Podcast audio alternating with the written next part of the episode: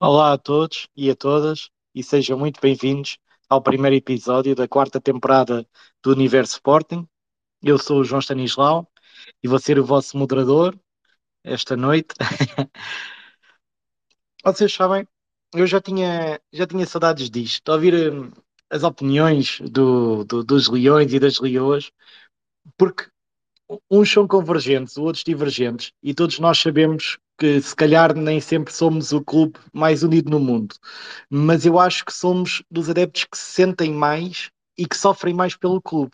Não sei se concordam, se hum, mostrem-me as vossas reações aí ou peçam para, para subir, que eu subo, que eu já sabem que eu gosto de, de vos ouvir e gosto de ter hum, a vossa opinião, mas estava a dizer hum, que nós somos um- um- um- uns adeptos do- dos que mais sofrem, porque um clube que se diz grande, mas não ganha assim tanto como os rivais, o normal era perder adeptos, mas nós continuamos cá, não é?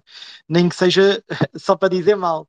Mesmo que os maus resultados, as más exibições afastem os adeptos de Alvalade, as pessoas continuam a sentir, mas, mas pronto. Mas eu quero dizer, ouvir a vocês, deixem lá ver quem é que eu já, deixem lá ver quem é que eu já aqui tenho para subir.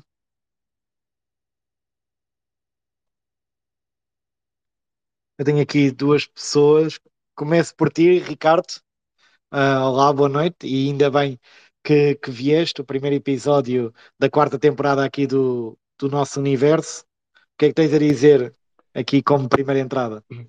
Olá, João. Olá, boa noite, boa noite a todos. Acho que é ótimo sinal, eh, o Universo Sporting voltar para uma nova, para uma nova temporada. Eh, e como tenho escrito ao longo dos últimos tempos, e, e ontem e hoje, eh, isto tem piada é se, se muitas pessoas participarem e este, este espaço cresceu mesmo nessa perspectiva de ehm, falarmos de Sporting, essencialmente, independentemente da opinião de, de cada um, que, que são todas válidas, são todas respeitadas neste, neste espaço, e, e o importante aqui é que, é que apareçam, ehm, que deem a sua opinião, mesmo que não queiram, queiram dar opinião, mas que, que ouçam várias, várias opiniões, ehm, porque aqui, acima de tudo, ehm, de facto, o importante é podermos falar de, de, de Sporting eh, sem, sem compromissos, sem agendas, sem, sem outro tipo de, de, de intenções e, portanto, aqui sermos todos livres para, para falar de Sporting e é por isso que este espaço existe e, portanto, em, fico muito contente daqui de nós continuarmos aqui este, este projeto e também com a tua ajuda, João, de, de continuarmos aqui a fazer em, este, este universo, este universo Sporting. Olha, eh, se me permites, eu, eu, eu gostava de começar, que era aquilo que estavas a dizer. Eu, já, eu tive aqui um bocadinho de falha de rede, parece-me quando te pedi para, para subir, mas apercebi-me que, que era isso que estavas a falar, da notícia da noite das Gamebox estarem esgotadas. Se não me engano, que era isso que também estavas a falar. Um, e, e é de facto, parece-me a mim, uma grande notícia para, um, para o universo Sporting, neste caso, e clube, uh, por várias, por várias razões. Um, Primeiro, porque é, é, é de salutar que, que os adeptos do Sporting continuam eh, ao lado da equipa e que muitas vezes eh, os sócios e adeptos do Sporting têm sido injustiçados porque muitas vezes parece que a culpa do rumo e da situação do Sporting em diversos anos ou em diversas décadas tinha-se muito por aquela muleta de se dizer que a culpa era dos adeptos, fica mais uma vez provado, se é que era preciso que ehm, os adeptos do Sporting são os menos culpados de qualquer tipo de situação ou de rumo que o clube tenha levado por diversas ehm, equipas diretivas, eh, não interessa. Ehm, e, portanto, os adeptos são aqueles que têm menos culpa. Segundo lado, um, o segundo aspecto desta notícia que me deixa contente é porque ainda por cima estamos a falar de uma, de uma época que vai ter Liga Europa e, portanto, não vai ter Liga dos Campeões, o que poderia aqui até ser um fator inibidor de, de compra de Gamebox. Depois, porque vimos de uma época em que ficámos em quarto lugar, por isso mesmo é que vamos à Liga Europa e, e não à Champions. Um, e portanto, acho que os adeptos do Sporting passam uma vez mais um, uma noção de, de vitalidade, mas é, é, é mesmo paixão. E deixa-me aqui, João, fazer já o paralelismo daquilo que foi o jogo da, da, da apresentação. É, porque é que eu digo que isto é mesmo de paixão? Porque isto de razão uh, tem zero. Uh, e eu falo para mim, mais uma vez, renovei o meu lugar e, e o da minha filha um, já vai no segundo, no segundo ano que, que ela também vem comigo. mas isto é, é, só mesmo paixão, porque razão não tem nenhuma, como eu estava a dizer, porquê? Porque nós continuamos a ser maltratados. Viu-se no jogo de apresentação as longas filas uh, e uma hora em média que as pessoas demoraram para entrar, torniquetes não funcionam, que não estão preparados, uh, informação dos cartões de, de e-wallet que só depois do jogo é que colocaram as portas que, as, que, os, que os, sócios deviam aceder, portanto, um, ah, os acessos ao estádio continuam o mesmo, a parte da comida uh, é a mesma coisa, e portanto um, custa-me, isto para dizer que me custa bastante um, quando se ouve de facto que a culpa dos adeptos. Os adeptos são sempre cá, os adeptos esgotam game box, os adeptos um, estão sempre presentes com, com, com, a, com a equipa, os adeptos são exigentes, obviamente, mas esta notícia, por, por estas razões todas, deixa-me deixa muito contente e até pela parte de passar a haver uma green list um, que o nosso rival da segunda circular que era algo que se congratula, que tem cerca de 15 mil em lista de espera, mas com todo um sistema integrado que ainda sonha um dia o Sporting possa, possa lá chegar.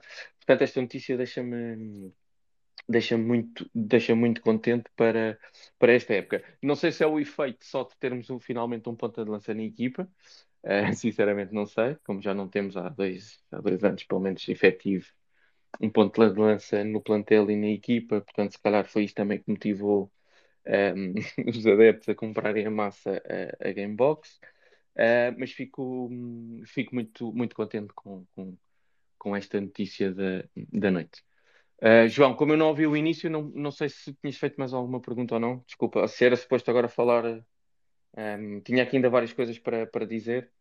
Um, não sei se queres. Eu não sei se, se, tens o teu tempo ainda limitado, se não. Sim, então deixa-me. É só... Sim, então deixa-me já agora só falar daquilo que, que foi notícia da semana, que foi a camisola do Ronaldo e que tanta, e que tanta uh, uh, celeuma um, deu aqui na, na, no universo uh, leonino.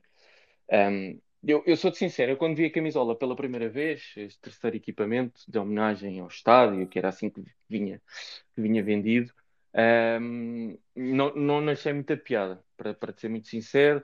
Depois vi o logo do CR7 um, e mais uma vez a paixão a falar naquela altura foi epá, um, o CR7 tem tido pouco, pouco ou nenhum envolvimento com o Sporting, deu o nome à academia uh, mas nunca, nunca, nunca inaugurou. Portanto, estamos há dois anos à espera que o Cristiano Ronaldo venha inaugurar a academia que tem o seu nome. Uh, e, portanto, sou-te sincero que naquele início de, de paixão, de, de, ainda de sangue quente a ver, não achei, não achei muita piada.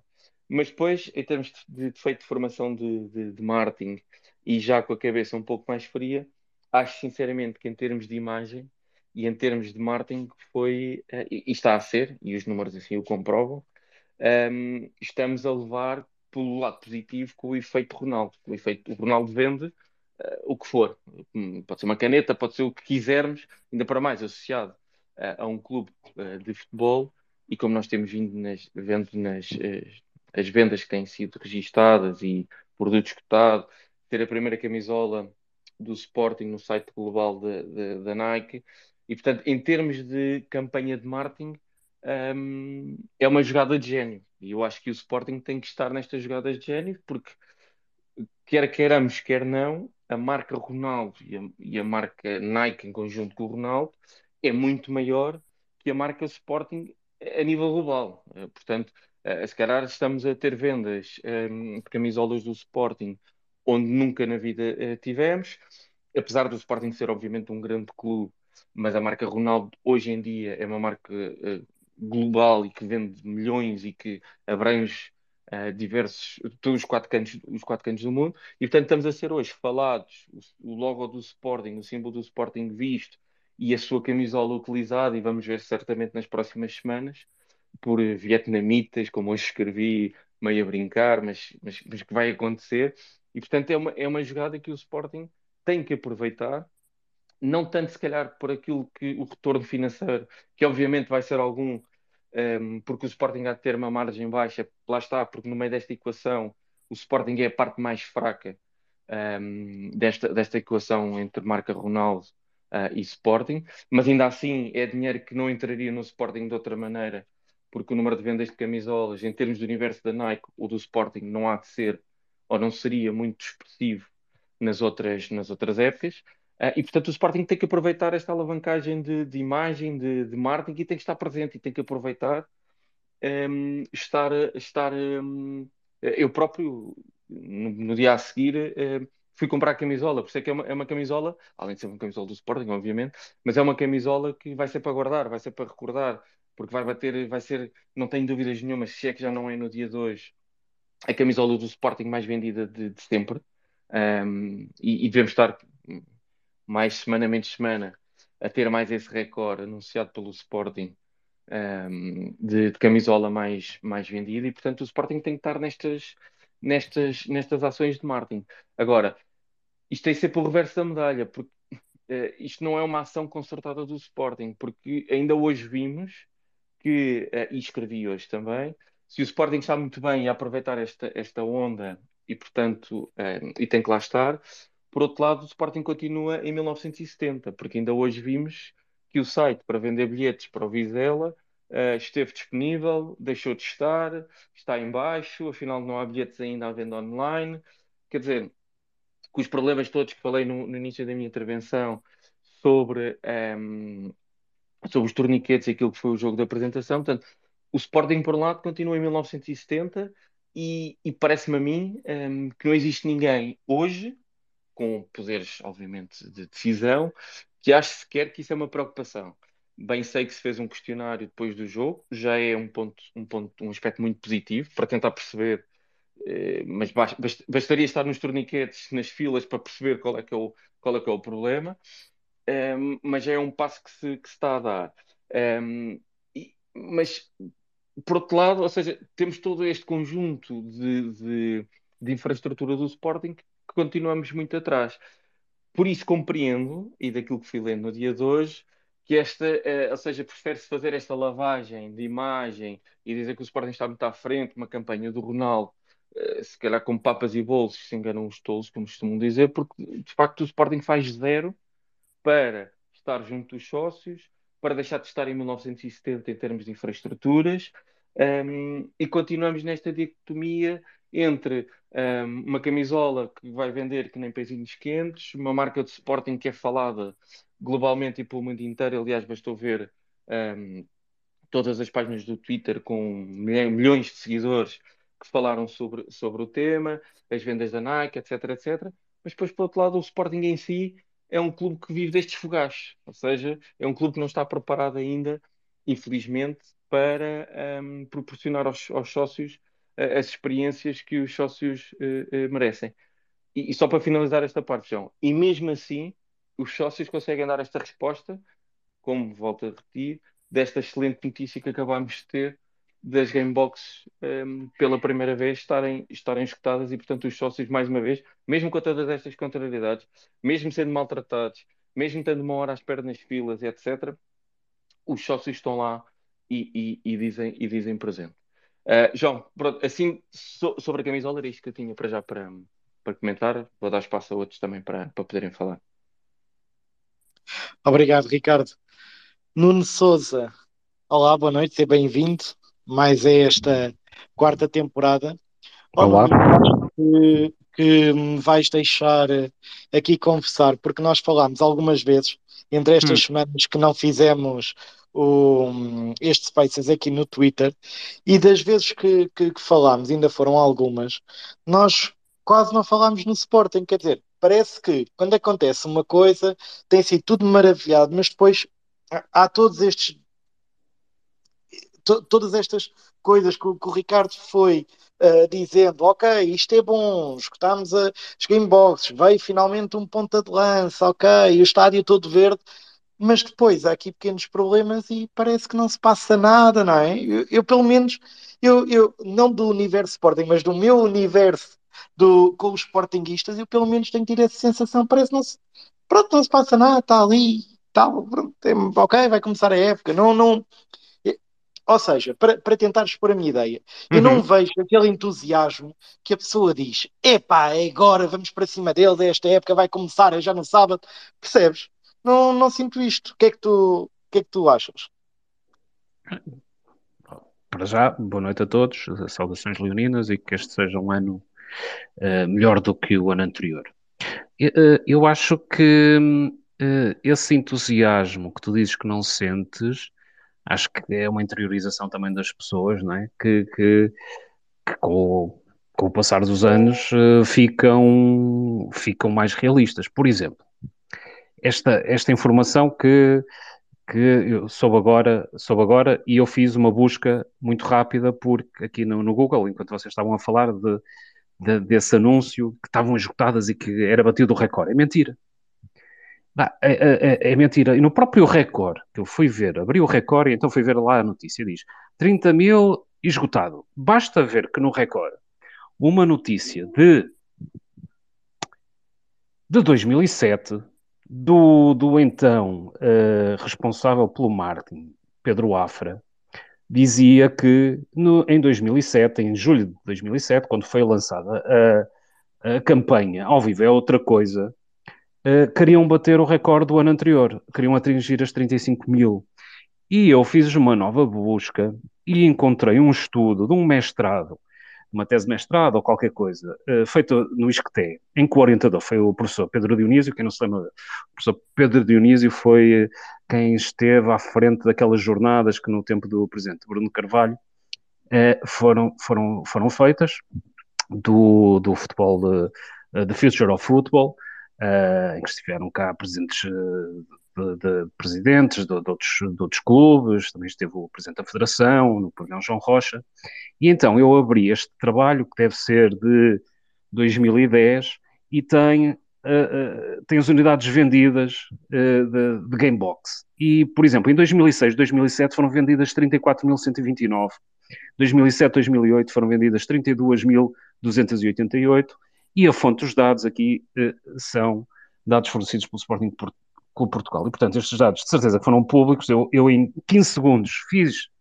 uh, uh, uma busca no Google e vi como é mentira dizer que se bateu o recorde e que estão esgotadas e que se bateu o recorde. É, são estas coisas que, de facto, tiram depois aquele tal entusiasmo que tu estavas a falar. Porque é toda uma, uma, uma propaganda. Uh, que depois não, não, tem, não tem colagem à, à realidade. O que é que é esgotar as gameboxes? Foram vendidas 50 mil? Não podiam ter sido esgotadas às 25 mil se fossem decididos pela direção que só seriam vendidas 25 mil.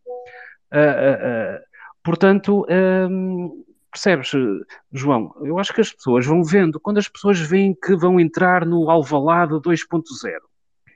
E depois eu, eu não fui porque estava, estava, estava, estava no estrangeiro. E depois eu começo a ler os, os, os relatos das pessoas a dizer as dificuldades que houve cria-se uma wallet que depois, a wallet digital, mas a wallet digital depois não serve para nada porque o NFC ainda não está a funcionar, porque afinal os, os, os, uh, uh, o hardware, que são os novos, os novos torniquetes, ainda não estão instalados. Quer dizer, é tudo um show-off, é tudo para dizer, é tudo a começar a casa para o telhado, é a mesma coisa que dizer, eu já comprei as telhas, mas eu ainda nem sequer tenho as fundações. E, portanto, alguém que vai para o Jornal do Sporting vangloriar-se a dizer que tem experiência uh, nas telecomunicações e fala em, uh, em backbone, uh, e, e, depois esquece que o backbone, então, é infraestrutura, e a infraestrutura não adianta, não serve para nada, porque se temos lá uns, uns monoblocos velhos que não, não leem NFC, e, e, isso, de facto, é que pode facilitar, pelo menos na, na, na, depois, em cruzeiro, pode facilitar as entradas. Se eles usassem os torniquetes, saberiam que o grande, um dos grandes problemas dos torniquetes é para já a leitura uh, do, do, do, vidro do, do, do, reflexo dos telemóveis. Uh, ele não acontecia quando era toda a gente tinha o cartão. Porquê é que nós ainda não recebemos o cartão, o cartão físico? É muito mais fácil quem tem o cartão físico, que é o que eu normalmente uh, faço, eu uso o cartão físico, porque senão estou ali a aumentar o brilho e não sei o quê, não sei o que mais. Porquê é que não fazem coisas tão, tão simples quanto estas? de, de, de de, e isto era habitual, era nós, no primeiro jogo em Alvalade, já tínhamos o cartão físico na mão. Pronto. E, e isto melhorava muito não, a, a, experiência. Não adianta nós queremos ser moderninhos e depois uh, não termos cabeça para utilizar a tecnologia.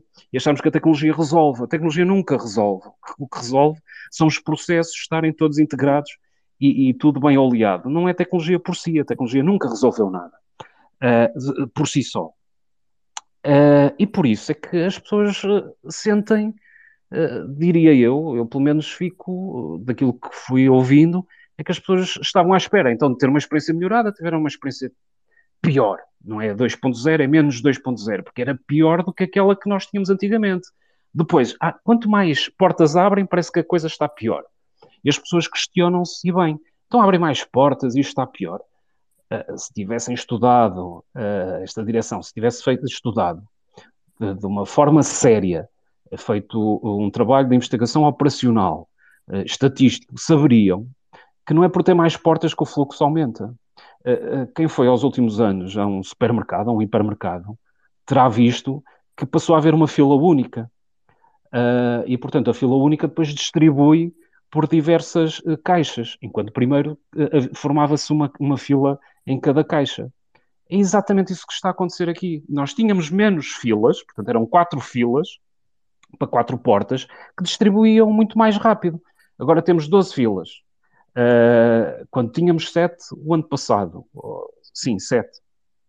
E o problema vai-se vai agudizando, uh, porque isto contraria, abrir mais portas, contraria os princípios da, da, da, da, estatística. Não é isso que faz, que faz com que o fluxo seja maior. E, portanto, o que eu vejo aqui, e desculpa estar a dizer isto, é novamente incompetência, porque aparentemente parece que é para melhor, mas não é para melhor. Não é por eu abrir muitas, eh, muitas portas que a coisa vai melhorar.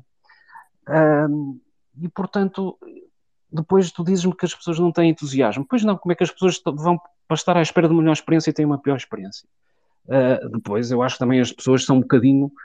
Uh, têm um seu quê de racionalidade, não é? E, portanto, depois de uma época como foi o ano passado, é natural que, vendo que uh, o dito reforço, o ponta de lança, finalmente aparece, mas aparece com um ano de atraso, Uh, mas por outro lado, uh, as pessoas acho que olham para aquilo que é o plantel do Sporting e não há como esconder que há lacunas. Se o ano passado já havia, e eu fartei-me dizer desde logo de início que tinha saído o Fedal, tinha sido o Palhinha, tinha sido o Mateus Nunes, tinha eh, saído o Sarabia, e portanto uma das coisas evidentes que o ano passado eu disse logo era, era a altura, é? que faltava altura à equipa do Sport.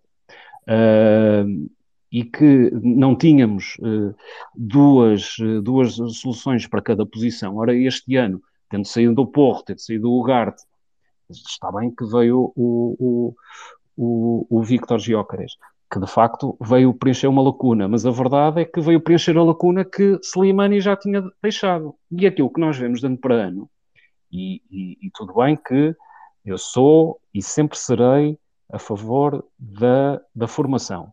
Uh, uh, e portanto, podem-me dizer, ah, mas estão os jogadores da formação prontos para entrar. Então, mas nós não vimos isso, isso ser trabalhado o ano passado.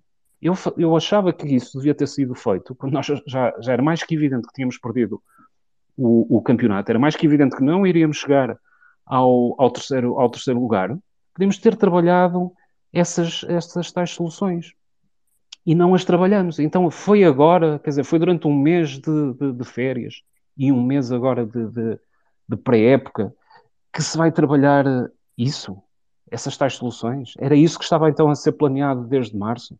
Acho que as pessoas fazem-se estas, estas legítimas uh, perguntas, é? Fazem-se estas legítimas perguntas e, e, baixam as expectativas, baixam as expectativas, o que não é mau. O que eu digo desde já que não é mau, uh, eh, um, ehm, porque uh, quando nos temos expectativas baixas, ehm, há, há muito menos frustração caso as coisas corram mal, e se as coisas correrem bem, é, é tudo, é tudo ganho. Uh, por isso é um bocadinho isto, João, para, para abrir é um bocadinho isto. Eu diria que se calhar é isto o porquê de tu não sentires este entusiasmo, e eu sinceramente também não, uh, não, não consigo sentir, uh, porque não há, não há verdadeiramente razões, e por mais tinta que passem nas escadas e nos corrimãos, não é isso que, que, transforma um estádio. E já agora deixa-me referir isto, espero que consigamos abordar um estádio que foi uh, inaugurado há 20 anos e que desde logo tinha problemas estruturais evidentes, é? e que fomos lembrados esta semana pelo, pelo Godinho Lopes, uh, que afinal não, que é um estádio, pelos vistos, de, de, de, de, de, ponta, ele diz lá que aquilo era tecnologia, não sei onde é que está essa tecnologia que ele fala, sinceramente, de que nem umas escadas rolantes há uh, uh, em condições para as pessoas subirem aquilo. Um, portanto, é um bocadinho disto. É, é, eu acho que vivemos numa época de, de, de fachada, da tinta, não é? que já vivemos da, uh, da cidade de Sporting, que foi pintar o, ali, a, ali o promenade, e, uh, e agora temos a, o 2.0 que foi pintar as escadas e os corrimãos. Isto é um bocadinho. As pessoas acho que se fartam. Se não se fartam, olha, eu pelo menos não gosto disto, não, é? não gosto disto. Eu acho que as coisas eh, são normais, quer dizer, nenhum de nós passa-nos pela cabeça de em casa dizemos às nossas mulheres que, que, olha, vamos pintar a sala e agora temos a casa 2.0, quer dizer, isto não, não, faz, não faz grande, grande sentido, mas para esta direção faz, e fazer aqueles, aqueles editoriais que são cansativos do jargão uh, pseudo-intelectual, do, do, Fine Wheelchair, do Lionstone, que, que mimetiza o, o milestone e, e, tanta coisa dessa que não faz, não faz qualquer sentido num clube desportivo um, e num clube que se quer uma base ampla popular. Pronto, é um bocadinho isto.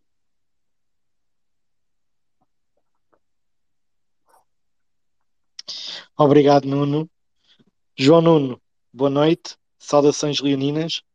Daquilo que nós temos uh, vindo uh, a ouvir, quer do Ricardo, quer do Nuno, uh, parece que as coisas não estão 100% bem. Então, a direção do Sporting e o Departamento de Comunicação e de Marketing têm trabalhado bem para aproximar os adeptos de, do clube e da Alvalade, ou afinal isto é tudo para inglês ver? Olá pessoal, boa noite, tudo bem? João, obrigado por uh, deixares participar mais uma vez. Um abraço a todos. Uh, eu confesso que não é bem a minha área essa do marketing. Uh, acho que esta, esta coisa da camisola parece que está a resultar bem, mas, mas concordo que, que é um bocadinho desconfortável às vezes nós pronto, tentar, tentarmos colar à, à imagem do, do Cristiano Ronaldo e a reciprocidade não ser propriamente igual, não é? Mas pronto, uh,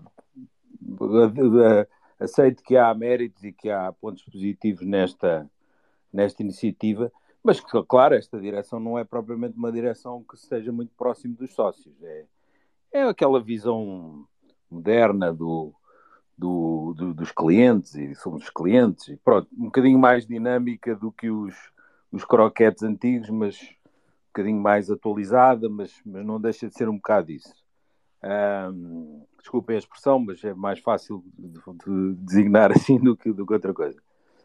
Pá, a razão da minha participação era mais para falar um bocadinho aqui da reflexão sobre como é que está a preparação do plantel e a montagem do plantel. Não sei se, se estarias de acordo que, que eu pudesse falar também sobre isso. Um... Claro, avança. Bom, o que eu noto é o seguinte: um, eu noto uma mudança de estratégia para melhor, mas não me parece que esta seja a estratégia ideal. Ou seja, nós passamos de uma estratégia, ou passamos de uma estratégia de contratar jogadores por valores relativamente mais baixos uh, no mercado interno, alguns que foram excelentes contratações, como o caso do Ugarte, do Pedro Gonçalves, do Nuno Santos, etc e outros que foram completamente tiros ao lado e que já se sabia que iam ser tiros ao lado, como o Rochinha, o, o Arthur o, e outros até do mercado exterior, como o Sotiris e o, e o Talongo.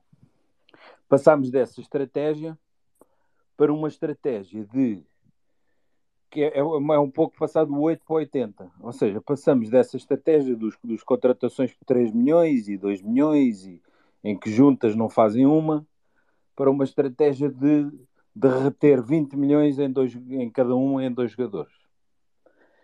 Pronto. E eu, o, o que eu tenho a apontar de positivo é, de facto, que isso revela alguma ambição maior. Portanto, nessa parte é uma faceta positiva, nomeadamente a do ponta de lança. Mas uma equipa não é feita de um jogador ou de dois jogadores. Uma equipa é feita de vários jogadores e às vezes vários jogadores por posição. Como disse o Nuno há tempos e agora reforçou a ideia. Portanto, o Sporting, não penso, não pensem os adeptos do Sporting, que é por contratar um ponta-lança de 20 milhões e um trinco por 20 milhões, que o problema está resolvido. Ou um lateral direito por 10 milhões. Não está resolvido.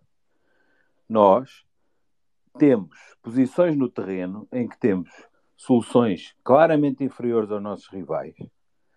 São bons jogadores, alguns, mas normalmente seriam jogadores que seriam suplentes nesses rivais.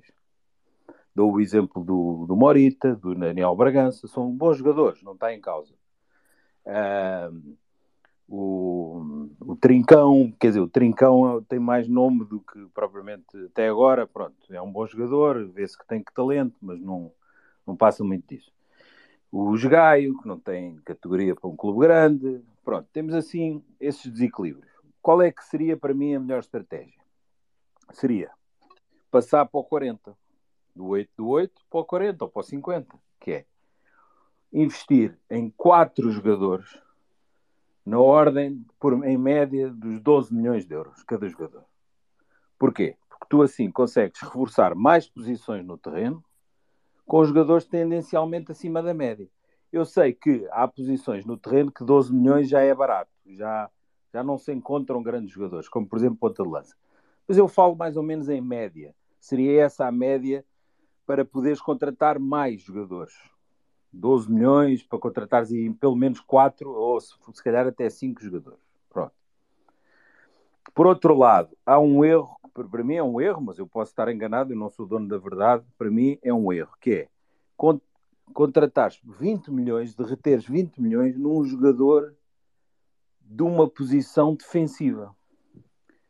Eu, eu, eu sou completamente contrário a, a investir-se muito dinheiro em jogadores de posições defensivas, de defesas, guarda-redes e médio defensivo. Acho que é um erro estratégico, claramente.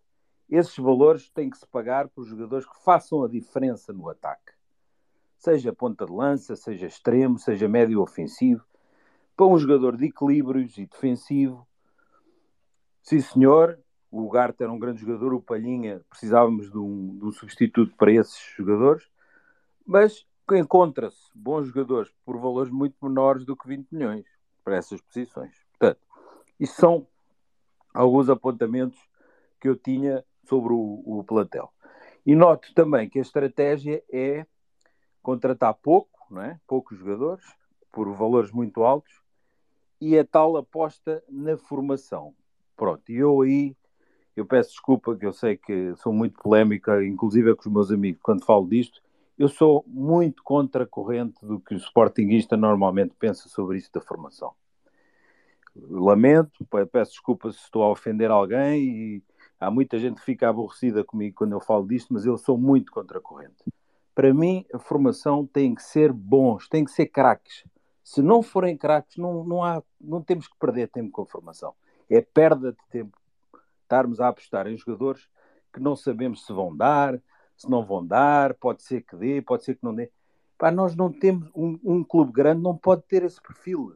O perfil do apostar para ver se dá. Isso não existe num clube grande, nós não temos tempo a perder temos apostar quando eles são claramente bons e pegam destaque, como foi o Gonçalo Inácio, o Nuno Mendes, etc. Agora, com todo o respeito, apostar, ver se o Geni Catamo vai dar, ver se o Essugo vai dar. Pá, são jogadores que muito provavelmente não vão dar. Ou se derem, são jogadores medianos, jogadores razoáveis. Nós não temos tempo para jogadores razoáveis. Temos que ter craques em todo lado, sejam da formação, sejam contratados lá fora. Temos que nos nivelar ao, ao nível do Porto e do Benfica, senão nunca mais lá chegamos. Se continuamos com a estratégia do ah, temos que dar oportunidade aos miúdos, estão a tapar os miúdos, Pá, eu não quero saber que estejam a tapar os miúdos, eu quero é saber do Sporting. O Sporting está primeiro do que os miúdos. O que é isto? Os miúdos servem o Sporting. Sim, senhor, temos muito orgulho na formação. E, e, a formação, a nossa própria formação, já deu muito melhores jogadores do que está a dar agora, com todo o respeito. Mas os miúdos não estão à frente do Sporting. O Sporting é que está à frente dos miúdos, ok? Portanto, esta é a minha visão. Eu sei que há muita gente que, que, que fica abespenhada, fica doida quando eu falo disto, mas é a minha opinião, pá. Eu acho que isso é um erro que nos tem toldado e, tem, e nos tem tapado a oportunidade de evoluirmos como clube. A nossa ideia de não tapar o crescimento dos miúdos. Se eles forem bons, sim senhor, sou o primeiro a apostar na formação. Se forem craques. Sou o primeiro, porque não têm custo, porque se valorizam, porque eventualmente sentem o clube. Sim, senhor. Agora, jogadores assim, assim, que talvez deem. Epá, não tenho paciência nem tempo mais para apostar nisso. Desculpem, é a minha opinião muito polémica. Eu compreendo que haja quem não goste, mas é um erro, da, da, uma análise que eu faço de um erro histórico do Sporting dos últimos 20 anos. Mas pronto, eu percebo que haja quem não concorde comigo. Pá, de resto, é esperar um bocado mais pelo mercado, também não quero estar a tirar conclusões antes do final do, do mesmo, uh, mas a minha ideia é um pouco esta. Acho que se passou do 8 para 80 sem passar pelo 50, digamos assim, que seria talvez o, o mais indicado. Nomeadamente explorar mercados do, da América do Sul, em que tu podes ir buscar jogadores por 10, 12 milhões de euros com grande qualidade e acima da média. Um, era isto basicamente. Não sei se, João, se tu tens alguma coisa a rebater ou a perguntar-me que eu possa eventualmente responder, mas era basicamente esta a minha contribuição. Não, sabes que eu, eu gosto de todas as opiniões que, que sejam ou convergentes ou divergentes, porque só assim é que se faz um clube grande, não é? Se toda a gente gostasse do, do azul, o que é que era do amarelo, como se costuma dizer, não é? É isso mesmo. Eu gosto, eu gosto de, que, que as pessoas tenham, tenham opiniões e que e, e, o mais importante, eu acho que nós temos conseguido aqui, é que as pessoas possam dar a sua opinião de forma livre e que possa haver bom, boas discussões e bons debates e um bom ambiente, que, que é isso que, que nós queremos. É deixa-me aproveitar, se, se, já acabaste, João, deixa-me claro. aproveitar para, para, passar a palavra aqui ao próximo, e o próximo é o Pedro Varela. Claro, João, um abraço, oh. obrigado mais uma vez. Um obrigado, obrigado, João. Um abraço. Obrigado. obrigado. Pedro, boa noite. Boa noite. Leoninas. Tu que, que, que, criticas quando tens que criticar, elogias quando tens que elogiar, e, e, muitos dos teus tweets são apresentados com, com números, com dados, com factos. De tudo isto que já tem sido falado aqui esta noite, o que é que tens a dizer? Olha, um, boa noite e, e bem-vindos para a quarta temporada. Que seja, que seja acompanhada do, caminho do Sporting para o sucesso, que é o que todos desejamos. Um, olha, antes de ir aí aos, aos assuntos, é engraçado porque tens perguntado isso, porque eu ia mesmo começar por aquilo que o João Nuno disse e não é para não é para, para falar da opinião em si do João Nuno, mas o João Nuno disse uma coisa que é absolutamente fundamental e que é, às vezes é muito irritante no nosso clube, acho que acontece também um pouco nos outros clubes, mas nos outros pouco me importa, que é pá, quando, quando, uma pessoa tem uma determinada opinião, e o caso da do João, que foi, como eu disse, polémica, eu não acho que seja assim tão polémica, acho que foi uma opinião bem fundamentada, e quando as opiniões são bem fundamentadas, podemos não concordar com elas, como é óbvio, toda a gente tem o seu direito, mas, mas, mas, mas dá aso a que haja discussão, é que, e, e, no final provavelmente todos ficamos a ganhar, todos, as duas partes discutem e o clube. Que esta coisa de não entenderem muitas vezes que, que as pessoas dão opiniões e que Todos nós temos um pouco de treinadores de bancada, alguns uns mais que outros têm mais conhecimento, somos todos marketing de bancada, muitas coisas, mas, mas acho que às vezes é uma dificuldade de perceber que é em prol daquilo que achamos que é o melhor para o clube. E, e eu, pelo menos, vou tentando fazer isso. Umas vezes, se calhar, estou certo, outras vezes estou completamente errado. Não, não, nunca disse que era o senhor absoluto da, da verdade. Mas, mas eu, eu tenho que começar por dizer que, que é uma coisa que acaba por estar ligada ao Sporting. Saíram três horários da Liga Portuguesa, já marcados, 13 dos 27 jogos são depois das 20 da noite. Um, O Sporting já tem dois, um às 20h15 e um em Alvalade às 20h30 de sábado. Uh, desculpa, tem um às 20h30 de sábado, ou 20h15 de sábado, e o outro domingo às 20h30. Já começamos com os jogos em Alvalade domingo às 20h30, que eu acho que nem é. Bem, enfim, mesmo para os que moram em Lisboa e em arredores, não é fácil, quanto mais para os que estão de fora. Ainda agora estava a falar com pessoas que queriam levar os miúdos, porque aproveitam ali um período de férias, não têm aulas, e já estão a, a cancelar esses planos de levar, por exemplo, na terceira jornada ao lado, porque vamos jogar às 20h30 domingo. E aqui a culpa, obviamente, é do, Sporting, como é de todos os clubes, que hum, continuam a privilegiar a televisão. E ainda vimos este fim de semana, Community Shield, o equivalente à Supertaça Inglaterra, o jogo era para se realizar às 5 e meia, foi realizado às 4, os adeptos do City queriam às 3, foram todos alterados os jogos para as 4 da tarde para não ser às 5 e meia, para que os adeptos pudessem deslocar, principalmente aqueles que iam de comboio e que tinham viagens mais, mais longas. E, portanto, isso é, é, mas é uma falta de cultura que, que nós aqui temos. Oh Pedro, deixa-me depois... só, deixa só interromper, só para dizer que, que, que, parece que é, que é chapa todos os jogos do Sporting em épocas consecutivas, é sempre às 20h30, sempre às 20h30. É, um é horário... jogo do Sporting não é às 20h30. E vir com a desculpa que o Ruben Amorim é que quer, e, pá, e, e, eu leio, ainda há bocado li uma pessoa a dizer-me, não, não, porque melhor, ainda bem, melhor para o desempenho dos jogadores. Veio-se agora com esta lógica de que que é um desempenho melhor, porque já não sei qual era a razão uh, fisiológica, se quisermos chamar, seja qual for, mas eu, eu fico espantado, porque, porque, realmente, quer dizer, eh, há muita coisa que o futebol evoluiu, mas nós uh, parecemos que arranjamos, arranjamos argumentos para aquilo que não acontece, porque olhem para o campeonato inglês e para o alemão, para os dois campeonatos uh, na Europa, que estão a léguas dos outros, e os alemães estão preocupados porque já estão a ficar a léguas também dos ingleses, e as horas a que eles jogam, e, e bem, depois era o calor e não sei o que mais, coitado do Ronaldo que ainda no outro dia teve que jogar com 40 graus, ou o que é que foi, quer dizer, estas coisas um, a mim deixam-me assim um bocadinho desagradado, porque isto não, não, isto não privilegia quem efetivamente deseja ir ao futebol. Houve uma boa notícia, sim, à venda uh, na parceria com o cartão de continente, mas até isso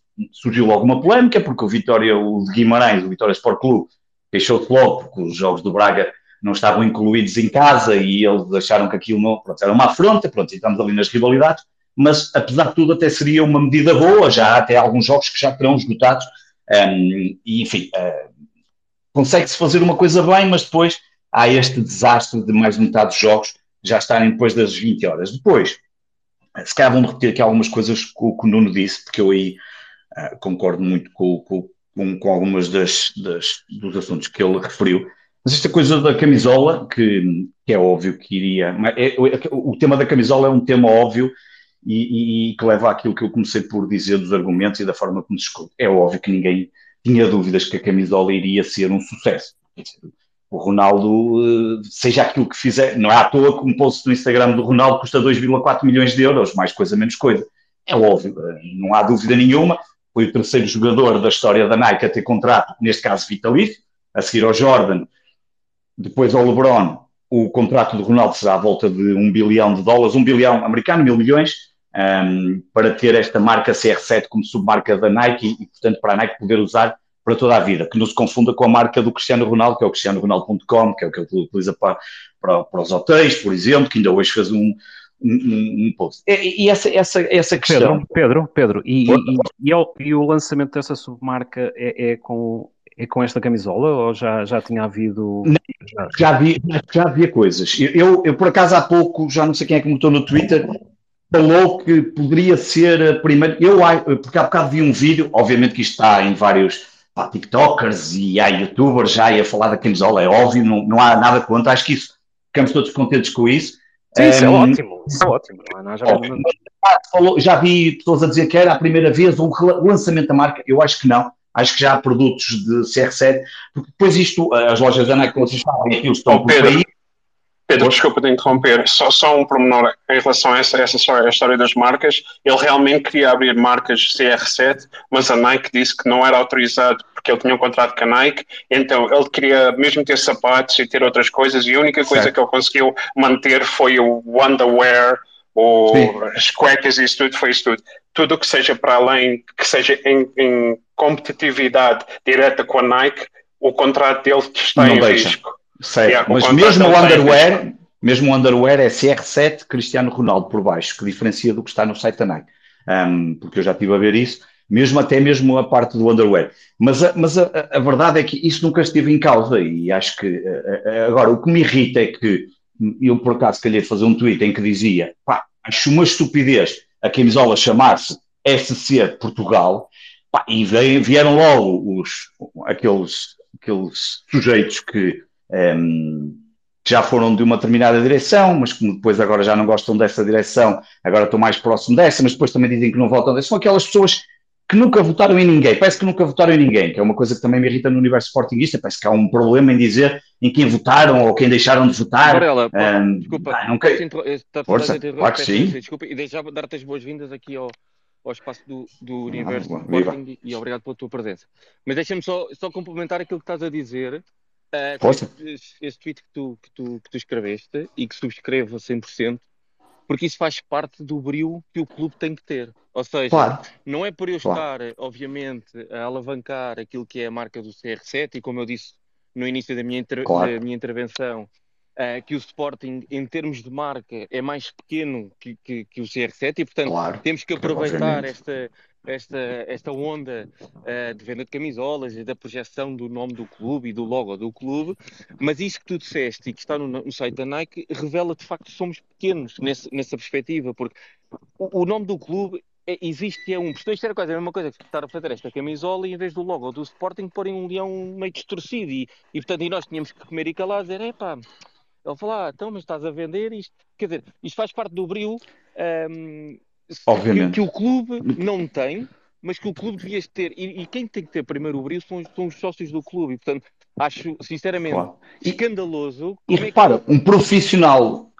E um profissional do clube, o, o clube tem os famosos brand managers, é e, e não são poucos. E não são poucos, porque eu já fiz essa brincadeira uma vez com o Bolinhas, as pessoas depois ficam chateadas comigo, pois há uns que ficam, que são mais ligados a esta direção, ficam chateados quando uma pessoa vem com esta conversa. Não, é uma pessoa vai ao LinkedIn e vê lá 7, 8 brand managers, Sim, mas, seja mas aquilo que for, era, não conheço. Isto era também para dizer mas é, que isto para mim mas que é isso mesmo. De direções, claro. Ou seja, isto, isto para, mim, isto para mim fosse o Varandas, o António, o José, eh, o, o Pedro, ou seja... Não interessa a direção. Quando faço aquele tweet, eu não me interessa a direção. É eu estou a dizer... Clube. Eu não quero saber quem está na direção. É o nome do clube que está ali em causa. Aliás, ainda hoje fiz um tweet, hoje ou ontem, já não lembro, sobre a, a, a, vergonha da estátua do Leão. E, e, e, e sou-te o mais sincero possível. Não me interessa se é o Bruno Carvalho, se é o António Maria, se é o José. É o património do clube que está ali e que está colocado propositadamente ao abandono. Porquê? Por causa disto que eu estou a dizer, é porque as pessoas se veem em direções e não veem aquilo que é o património do clube. Que tirem a frase toda do homem, se é isso que já, já se apagou fotos, e que se meta lá, mas que se arranje aquilo, porque aquilo é património do clube e é uma vergonha o estado em que está. Ainda por cima, quer dizer, qualquer zona já era válida, mas ainda mais aquela onde, ele, onde se encontra. Mas essa é a mesma questão, e por isso é que, um, inclusive, pá, eu até fiquei espantado, porque nesse tweet que estás a falar, que eu falei do SC Sport, é que depois o próprio nome muda, depois há no próprio site da Nike já tem Stadium SCP e já nem aparece bem Portugal. Bem, é uma confusão de nomes. E, e o que eu chamei a atenção, uma coisa básica, pá, este disse que era ridículo, acho que não há mal nenhum dizer que é ridículo, é o que eu acho. Um, e, um, e, ainda houve quem pensasse que, então, mas, uh, mas se calhar ainda vão mudar, mas se calhar vão não sei o quê. Pá, não sei, não faço ideia. O que eu acho é que a Nike é um parceiro de Sporting. Eu diria que o Sporting tem contactos com as pessoas, sabe quem são. Eu, eu, eu, eu trabalho numa empresa, quando sai uma notícia nossa, que por alguma razão às vezes esteja errada ou qualquer coisa, nós pedimos para corrigir, às vezes consegue-se mais facilmente, outras vezes demora um bocado. Mas quer dizer, e o Sporting já fez isto, ainda recentemente, notícia num, já não me lembro, num, num jornal espanhol qualquer, em que estava escrito Sporting Lisbon e passaram para, ou inglês, já não me recordo, e passaram para Sporting Clube Portugal. E, e, esse lado irrita-me um bocadinho. Um, oh, oh, ponto... isto agora disseste, acho, para mim, um ponto fundamental, porque se calhar são as mesmas pessoas que, quando se trata do Sporting Lisbon, e bem, são os primeiros a, ter, a chamar a atenção ao brilho daquilo que é o clube, claro. porque não é entendido como um ataque a esta direção ou àquela, mas este tema, como já foi entendido como sendo um ataque a esta direção, uh, vem logo a terreiro dizer. Por isso é que eu digo: enquanto neste clube não se defender o clube e se defender aquilo que é nosso, como o Bril, que é o nome do clube, uh, uh, mais uma vez, não é por estarmos a cavalgar esta onda da Nike e do Ronaldo que nos tem que chamar Algés, não é? Portanto, o, o, clube tem um nome e é o nome que tem que lá estar. E, portanto, um, é este tipo de vendetas que, que que nós nunca, nunca vamos, infelizmente, deixar de ser estes. Um, Portanto, estas mesquinices todas que. E esse exemplo do tweet que tu estás a dar, para mim, é um exemplo um, perfeito uh, daquilo que é hoje o clube, que é tu chamar-te a atenção que o nome está errado e que não é aquele, aquele nome, e ainda virem pessoas dizer que, um, que isto é o menos ou que. Quer dizer, está. Tenho uma pessoa que lá esteve, uh, que, me, que, que, me veio lá criticar, fiquei contente de ter aparecido, um, porque eu, por exemplo se tivesse feito parte da direção do Godinho Lopes, eu nunca apareceria em público, eu tinha vergonha de aparecer em público. Ele ainda teve coragem de vir um, tentar dar uma de gozo. Uh, repare, eu faço um tweet sobre o nome do Sporting e essa pessoa vem de dizer-me já vendemos 10 mil e então, estás triste? E eu fico assim, mas tinha acabado de pôr a notícia também dos 10 mil e até fiz as contas e as porcentagens, porque por acaso até tive acesso a alguma informação sobre as porcentagens. E fiquei assim espantado. Eu, mas esta gente e, e, o Sporting muito, muito dificilmente hum, estas coisas não, não, são, não vão ser facilmente ultrapassadas, mesmo que a direção tenha uh, 60 ou 70% do apoio que teve nas eleições, seja aquilo que for, porque depois, e agora passo aqui também para não, para não tirar, ainda sei se já pessoas pintadas, mas, mas para não tirar também aqui muito tempo, para outra questão que, que, que o Nuno falou e, e, que obviamente que é uma coisa que que, que, irrita já um bocadinho, eu já não vou entrar nas palavras do André Bernardo, mas e, um, são estas coisas dos fogachos, no Nates, que eu estou a dizer essa palavra, fogacho é verdade. Nada contra as Gamebox uh, venderem 30 mil, seja o maior número, ou não seja, seja recorde, ótimo, ainda bem, Sportingistas que enchem avalado, porreiro, nada contra, nada contra as camisolas do Ronaldo. Agora, irritam-me um bocado estas, estas, são pequenas ações que apenas acontecem completamente desgarradas do resto. É, e, o tema é esse e, mesmo, é desgarrado. É exatamente essa. A expressão é ideal. Aquelas questões do, dos anglicismos que, que, são utilizados são válidos, alguns deles até são válidos, nada contra, não, não neste em concreto do André Bernardo, mas alguns, às vezes, em alguns textos, todos nós às vezes passamos por isso e utilizamos expressões inglesas, nada, ou americanas, ou seja, o que for, nada contra. Agora, é, em 2020 esta mesma pessoa que agora faz editoriais, que devia decorar de, ver, de vergonha a própria pessoa, pelo menos, uh, e eu estou à vontade que até já tive negociações profissionais com ele, eh, e já o elogiei quando tive que elogiar, mas quando se lança um documento que se chama Regresso ao Futuro em 2020, e tu vais ler esse documento, eu tenho guardado, muita gente é só ir à net procurar Regresso ao Futuro, documento estratégico do Sporting, e tu percebes que hum, praticamente do que ali está uh, não foi efetuado e que hum, vives de, destas informações, às vezes um pouco falaciosas, e depois até empoladas no sentido de passar, é só recordes, é recordes de receita. Eu, eu para mim, o, o, caso mais paradigmático, do qual eu me batalhei o ano passado, e inclusive tive que ir procurar as, as, assistências até 1995 para mostrar também a, a velha falácia que havia. Lá, antigamente aqui enchia sempre e chegamos a ter assistências de 16 mil e média. E fui buscar as assistências todas do Sporting, um, desde 90 e não seja das quantas.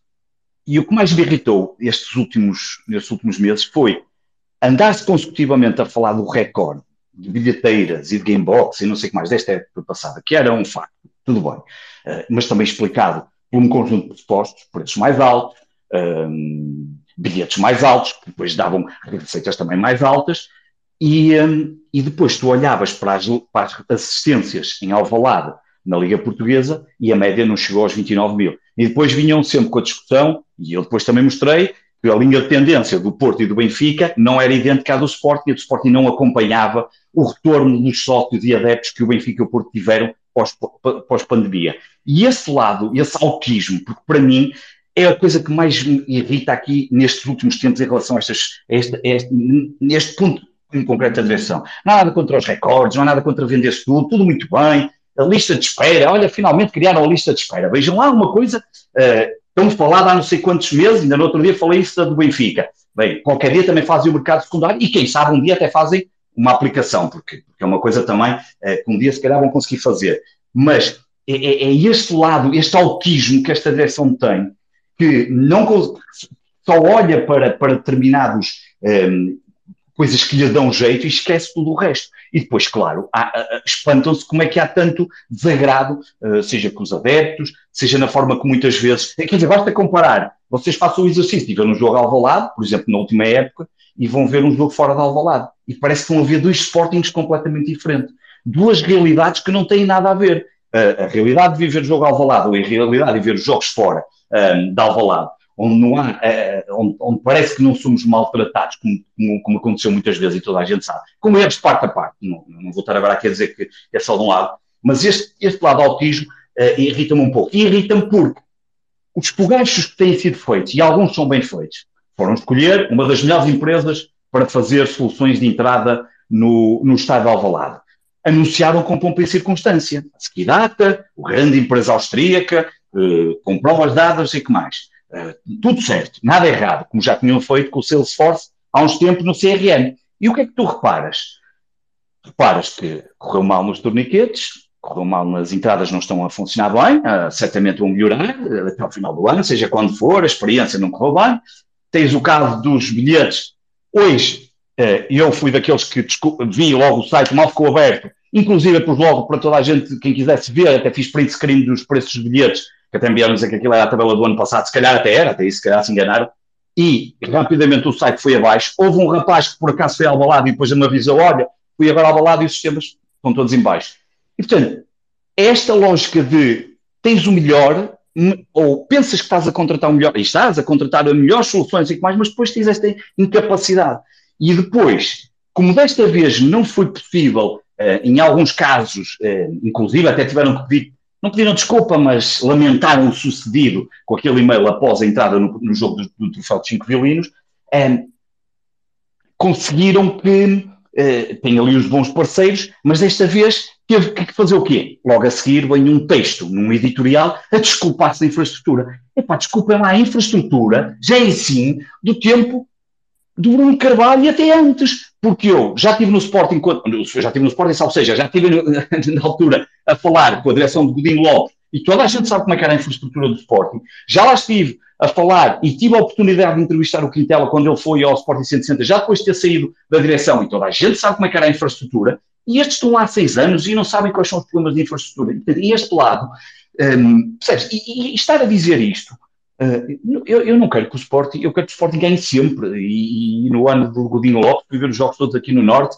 inclusive quando estavam 100 ou 200, ou 200 pessoas, um, e que olhávamos para a classificação e estávamos em 12 lugar. Agora, isso não me inibe de ter um amor ao Sporting, mas também nunca de me deixar de queixar de coisas que são tão básicas hoje em dia e que esta gente às vezes faz-se passar pelo supra-sumo e depois tem erros tão crassos, tão básicos como os que estamos a ver, e acho que estes dos não sei se poderia ser evitado ou não, poderia se calhar ser alterado, podia se calhar não ser vendido como vamos fazer isto e depois não acontece nada, uh, e portanto, uh, enfim, foi aquilo que, que, que, todos vimos. E para terminar, do, do mercado, só vou dizer um, duas coisas. Um, acho que às vezes, e vou dizer aquilo que é uh, a favor de, se calhar, da direção e uma contra, uh, e começo pela favor. Acho que às vezes as negociações demoram um bocadinho mais do que aquilo que nós achamos. Acho que, um, acho que quando se diz, ah, então o Yosman ainda não veio, ou porque é que ele está a demorar, quer dizer, nós não temos os dados todos para, para avaliar se está, se está, se está se aquele foi o tempo necessário para fazer aquela contratação, da mesma forma que o Guiocas. Uh, nós não temos, eu acho que às vezes se critica demais.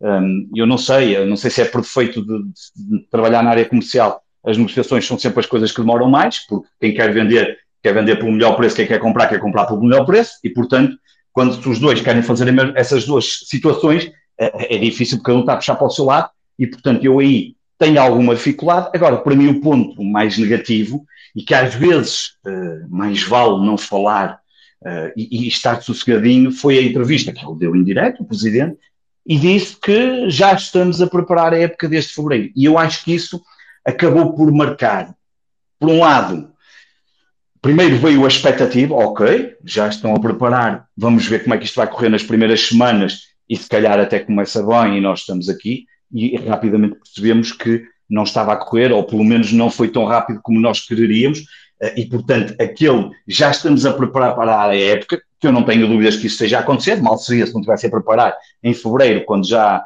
quer dizer, nós, nós até já sabíamos, nós até já podíamos ter começado a preparar a época seguinte em setembro do ano anterior. Nós em setembro do ano anterior, à sétima jornada, antes do Mundial, já estávamos completamente afastados do título, e só um maluquinho, olhando para a equipa que tem e para a teimosia que foi com a questão do ponta de lança que foi alterada, pensaria que o Sporting iria, se quer, se calhar chegar ao segundo, quanto mais ao terceiro lugar, eh, ao terceiro, quanto mais ao segundo, e já nem falo para ser campeão. E portanto, esse lado dele, talvez ter lançado aquela cartada, ou seja, acabou a época em quarto lugar, e eu tenho que dizer aqui qualquer coisa que deu uma esperança, acho que percebo por um lado, mas às vezes aquele gesto comunicacional de dar uma esperança de que a coisa vá ser melhor, acabou por se transformar em algo que, que, que vamos ver. Como eu disse há bocado o João, um, ehm, o João Nuno, vamos, vamos esperar por, eh, faltam, portanto hoje é dia 8, faltam 23 dias para o mercado fechar, uh, três semanas e qualquer dois dias, e, e, ver o que, é que, o que, é que, que, é que ainda vamos fechar, e aí sim fazemos a, a avaliação final, uh, mas acho que esse, esse momento acaba por ser crucial para, para tudo aquilo que, que, que se tem vindo a passar, vamos ver os próximos tempos o que é que, o que, é que nos traz. Obrigado. Obrigado, Pedro. Lions Den, boa noite. Saudações leoninas. Uh, o problema aqui tem sido a direção do Sporting não conseguir gerir as expectativas dos adeptos com a realidade do clube? Olha, boa noite a todos. Uh, isto falar depois do Pedro Varela fica mais difícil, não é? Mas pronto. É pá, eu acho que uma cena que me sempre fez confusão aqui no Sporting é que, é que parece que não há comunicação entre, entre, uh, entre as pessoas. Por exemplo, este, o facto de isto ter corrido mal com as entradas do Sporting no estádio, porque é que isto não foi feito a época passada? É, pá, vamos fazer um teste, vamos fazer um teste.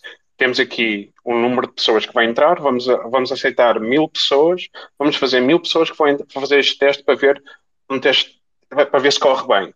Ou, se vamos fazer esta época, vamos fazer um teste para ver, em vez de abrir o estádio todo com, com, com o NFC trabalhar, vamos só fazer um teste só, por exemplo, só na porta 5 e só as pessoas que vão na porta 5 é que, é que, vão, é que vão testar o sistema para ver se trabalha. Porque faz-me uma confusão, porque o Pedro disse o nome da, da, empresa, não sei qual é a empresa nós temos o acordo com eles, mas é assim. É, imagina que tu vais trabalhar e dizes assim, olha, este é o teu laptop. Ah, eu tenho internet. Ah, internet não tens. Como é, como, é que tu, como é que isto pode acontecer? Como é que não pode haver?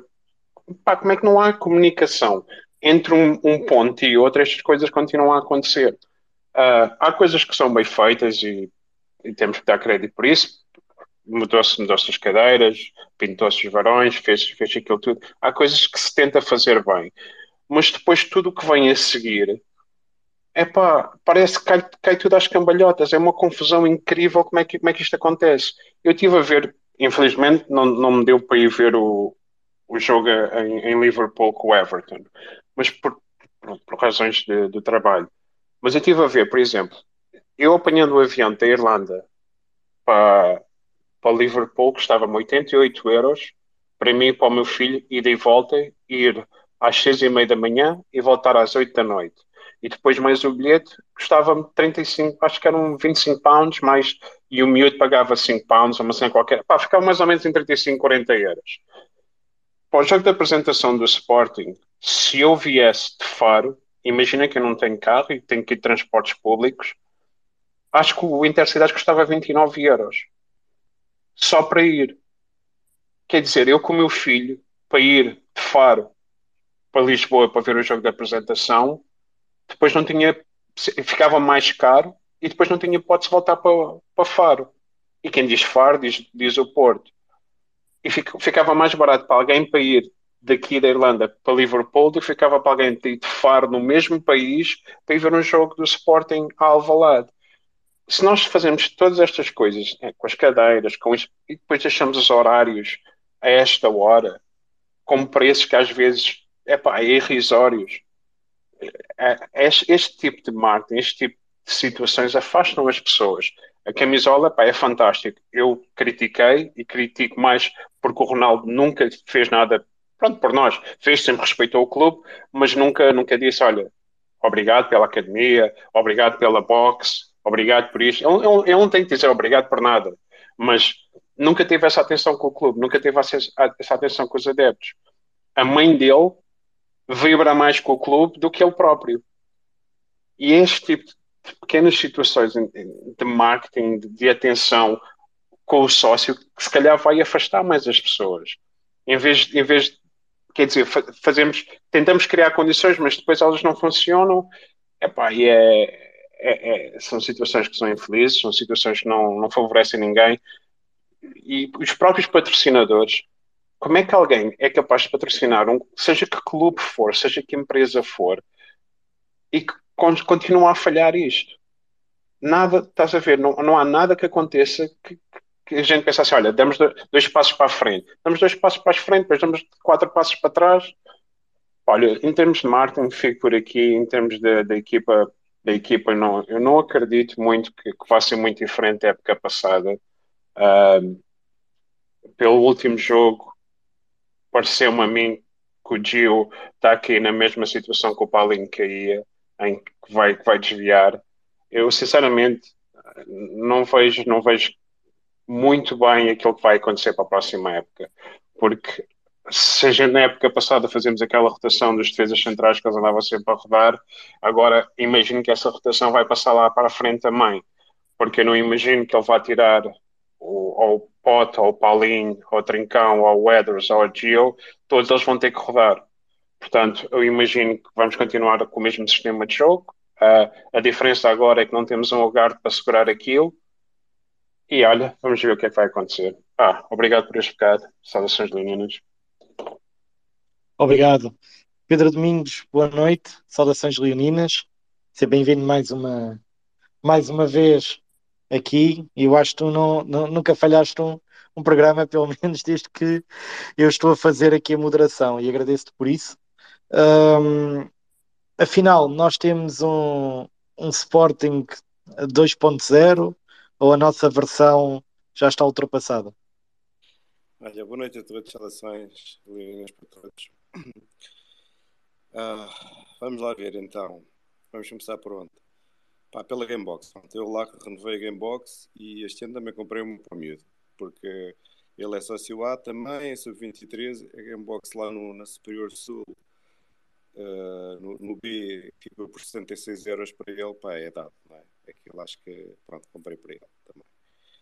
Mas pronto, mas foi, foi uma aventura, não é? Website, uh, depois mandaram o cartão digital, o cartão na wallet, o cartão aqui, pá, foi uma grande confusão. E, e um, mas pronto, lá conseguimos as Gamebox e fomos os dois ao, ao, ao Cinco Violinos, ao troféu, jogo espanhóis. E, e também foi uma grande confusão, porque eh, filas nas portas para entrar. Nós fomos relativamente tarde. Eu fui para a porta 1, porque eu tenho a Gamebox na, no A1, na central uh, Poente. E, e consegui entrar uh, quase em cima da hora do jogo num torniquete novo e com o, com o cartão lá, o, o cartão digital na, no wallet, no telemóvel, e meti lá, epá, e correu bem. Mas uh, o que eu notei, para além dos. No torniquete novo, havia três torniquetes novos, completamente diferentes, são mais altos e pronto, é uma coisa moderna mesmo. É, acho que só havia, só havia três torniquetes novos naquela porta, não. Mas entretanto, aquilo, aquilo que era a porta, a porta 1, agora é a porta 1, é a porta 2 e é a porta 12. Ok. E o que eu achei foi que os pontos da revista são poucos para dar acesso. Ou seja, forma-se fila por causa dos pontos de revista. Os pontos de revista são poucos. O miúdo foi para a porta 7, foi o caos. Do que ele contou, não é? Depois nós ali separámos, ele foi para a porta 7 e foi o caos. E ele só entrou porque eles desistiram e abriram os torniquetes. Eles na porta 7 já o jogo estava, uh, já tinha começado e eles desistiram e abriram os torniquetes. Portanto, quando eles deram o número de assistências, uh, eh, 30 mil, ou o que é que foi, acho que deve ter sido muito mais, deve ter 35 mil, porque houve para aí 5 mil pessoal que entrou com os torniquetes abertos. Não sei se foi 5 mil, não sei se foi 4 mil, não sei quanto foi. O meu miúdo entrou na porta 7 porque ele estava uma fila enorme e, só, e entrou porque eles desistiram e abriram os torniquetes ele foi para ali dentro. Com, com os outros todos, não é? Pronto, depois o jogo. Pá, a primeira parte eu acho que foi assim um bocado mole, foi um bocado. aquele Sporting um bocado lento. Eu às vezes. Eu acho que o Sporting devia estar jogar mais rápido, jogar muito lento, muitos passos ali na defesa, entre a defesa e o meio campo. Mas depois o Sporting acabou, na segunda parte, etc., acabou por fazer uma, uma boa exibição. Eu acho que eu, eu gostei. Um, o avançado novo, o Guioqueres, eh, eu acho que impressiona. Pá, pela capacidade física, pela força que ele tem, pela, pá, pela raça, pela dedicação que ele mete, a intensidade que ele mete no jogo, eu acho que impressiona muito. Uh, sobretudo depois quando a gente tem aquele contraste que há ali os outros jogadores tipo o Edwards, não é? Ou mesmo o Pote, às vezes parece, não sei, parece que é tudo. Uh, pá, não estão para ali virados. Ali naquele dia as coisas não estão assim bem, pronto. E o próprio Trincão. Portanto, o, o sueco, é, do que eu vi até agora, gostei. Mas pá, o que eu acho que é bom é, é seria mesmo é ele começar a marcar golos? Eu espero que ele venha para, para ser um ponto de lança para marcar gols, porque se for mais um para fazer tabelas e para fazer jogo associativo e não sei o que, não sei que mais, pá, eu acho que pronto, também não vamos lá. Não vamos lá. E aí, eu não gostei da venda de Chermiti, porque eu, eu tinha aquela esperança que o Chermiti ia ser aquele jogador que ia ficar no banco, claro, mas Pá, se calhar sair do banco podia ser, funcionar nesta época um bocado como o Mateus Nunes ou como o próprio Giovanni funcionaram em épocas passadas, que era aquele jogador que entra quando o jogo, pronto, quando o Sporting não está a ganhar e, e marca um golito. Lembram-me, por exemplo, do Mateus Nunes contra o Braga, fora, contra o Benfica em casa, o Giovanni também, uma série de jogos. Marca aquele golo, faz aquela assistência e o Sporting ganha o jogo e, e, e consegue os três pontos. E eu acho que o Chermiti podia ter sido isto, se não tivesse sido vendido. Porque era um jogador que ia entrar para, para, para desbloquear esses jogos, para um jogador de um ponta de lança da área. Porque assim, eu acho que o Sporting precisa de um ponta de lança da área e o Chermiti era aquele que eu acho que o Paulinho não é, que eu acho que provavelmente o Sueco também não vai ser. Mas que o Chermiti talvez pudesse ser esse, esse ponta de lança da, da área, depois é contra aquelas equipas fechadas para, para o jogo direto ou para o jogo aéreo. E, ir por aí, pá, quando as outras coisas não, não resolvem. Uh, quando temos aqueles jogos de 0 a 0 em Alvalade, não é? A gente já sabe como é que é, as equipas chegam ali e jogam fechadas, sempre à defesa, e, e o Sporting precisa de, de, soluções alternativas para atacar a baliza, não é? Um, mas pronto, venderam. E eu acho que eles estão à espera do dinheiro do, do do Chermiti para comprar o dinamarquês, que vem lá do, vem do, Itália. Que, que eu acho que também tenho esperança, porque do que eu vi no YouTube e não sei o que, parece-me também um jogador fisicamente muito. Uh, estes três jogadores, entre o sueco, o dinamarquês e o italiano Paula, não é? se efetivamente vierem, podem não vir todos, mas se efetivamente vierem, eu acho que são jogadores, pá, pelo menos na dimensão física, uh, são jogadores fortes e altos, não é? E nós tínhamos o, o Sporting transformou-se numa equipa de jogadores baixitos, pá, e fracos fisicamente. E aquele meio campo a dois, não é? Sem o Garte e só com o Morita e o Pote, ou o Morita e o Bragança, é pá, não dá. Aquilo não, não dá. Tem, a gente precisa de um jogador mais forte, não é? Um jogador com uma palhinha, um jogador pá, que seja ali um, mesmo um pilar ali naquele meio campo. Um, Pronto, olha, assim mais ou menos era o que eu tinha pensado para dizer assim das últimas semanas de Sporting, né? a renovação dos gamebox, os cinco violinos, o jogo com o Everton eu praticamente não vi, só vi um bocadinho e, e também não correu bem. É, mas eu acho que estes três jogos têm de correr bem. Pá. Não passa pela cabeça que não corram bem. Não corram bem, que é vitórias seguras do Sporting. Tem de ser, pá. Vizela e depois aqui, Casa Pia e depois é outro jogo aí tem de ser. Com três equipas, o Sporting tem, tem de fazer nove pontos, não há. Pá, não pode haver desculpas, não pode haver aí ah, o árbitro isto, ah, é, o, é, é o árbitro. Pá, não pode ser. Tem de ser três vitórias, nove pontos e um bom, um bom gol overage, de preferência sem receber gol nenhum, ok? Pronto. E é só, é, são os meus desejos, não são só os meus desejos, mas é, pá, acho que é aquilo que tem de acontecer. Não, há, não pode haver desculpas se isto não acontecer. Pronto, olha, boa noite a todos e, e saudações. Obrigado, Pedro. Uh, volto João, a. Desculpa, permites-me só que. Hum, não sei se ias passar até para, para alguém que ainda esteja Eu... para falar. eu ia-te passar porque já demos a Ah. volta toda. Ia só dizer às pessoas, e, e só agora se me permites, Ricardo, muito rápido, que como disse no início, estou disposto a ouvir toda a gente, por isso subam. Nós gostamos é estar aqui a falar com, com as pessoas. Força, força. Não, queria só dar os meus 5 cêntimos sobre, hum, sobre a constituição do, do, do plantel. Hum, e, e também queria só falar, já há bocado estávamos a falar aqui da nova era 2.0 e que eu há bocado até referi que estamos em 1970 ah, e, e- e o Pedro, o Pedro Varela falou aí muito bem daquilo que são os, os servidores ou, ou a falta dele e da infra- infraestrutura do, do Sporting. Hum, mas, mas queria só dar aqui também algo que eu acho que o Sporting, hum, independentemente das marcas de equipamentos que venham e que nós, neste caso, acho que sinceramente em termos de merchandising, estamos, estamos bem, ou seja, existe muita variedade. Pode não haver muita quantidade dos artigos, mas temos alguma variedade, mas não acontece com o setor infantil. Um, eu acho que o Castro até eh, tinha referido nisso esta semana e eu que estive lá ontem ah, e até com a, com a minha filha um, e reparei, e reparei nisso uma vez mais, existe muito pouca oferta para, para crianças.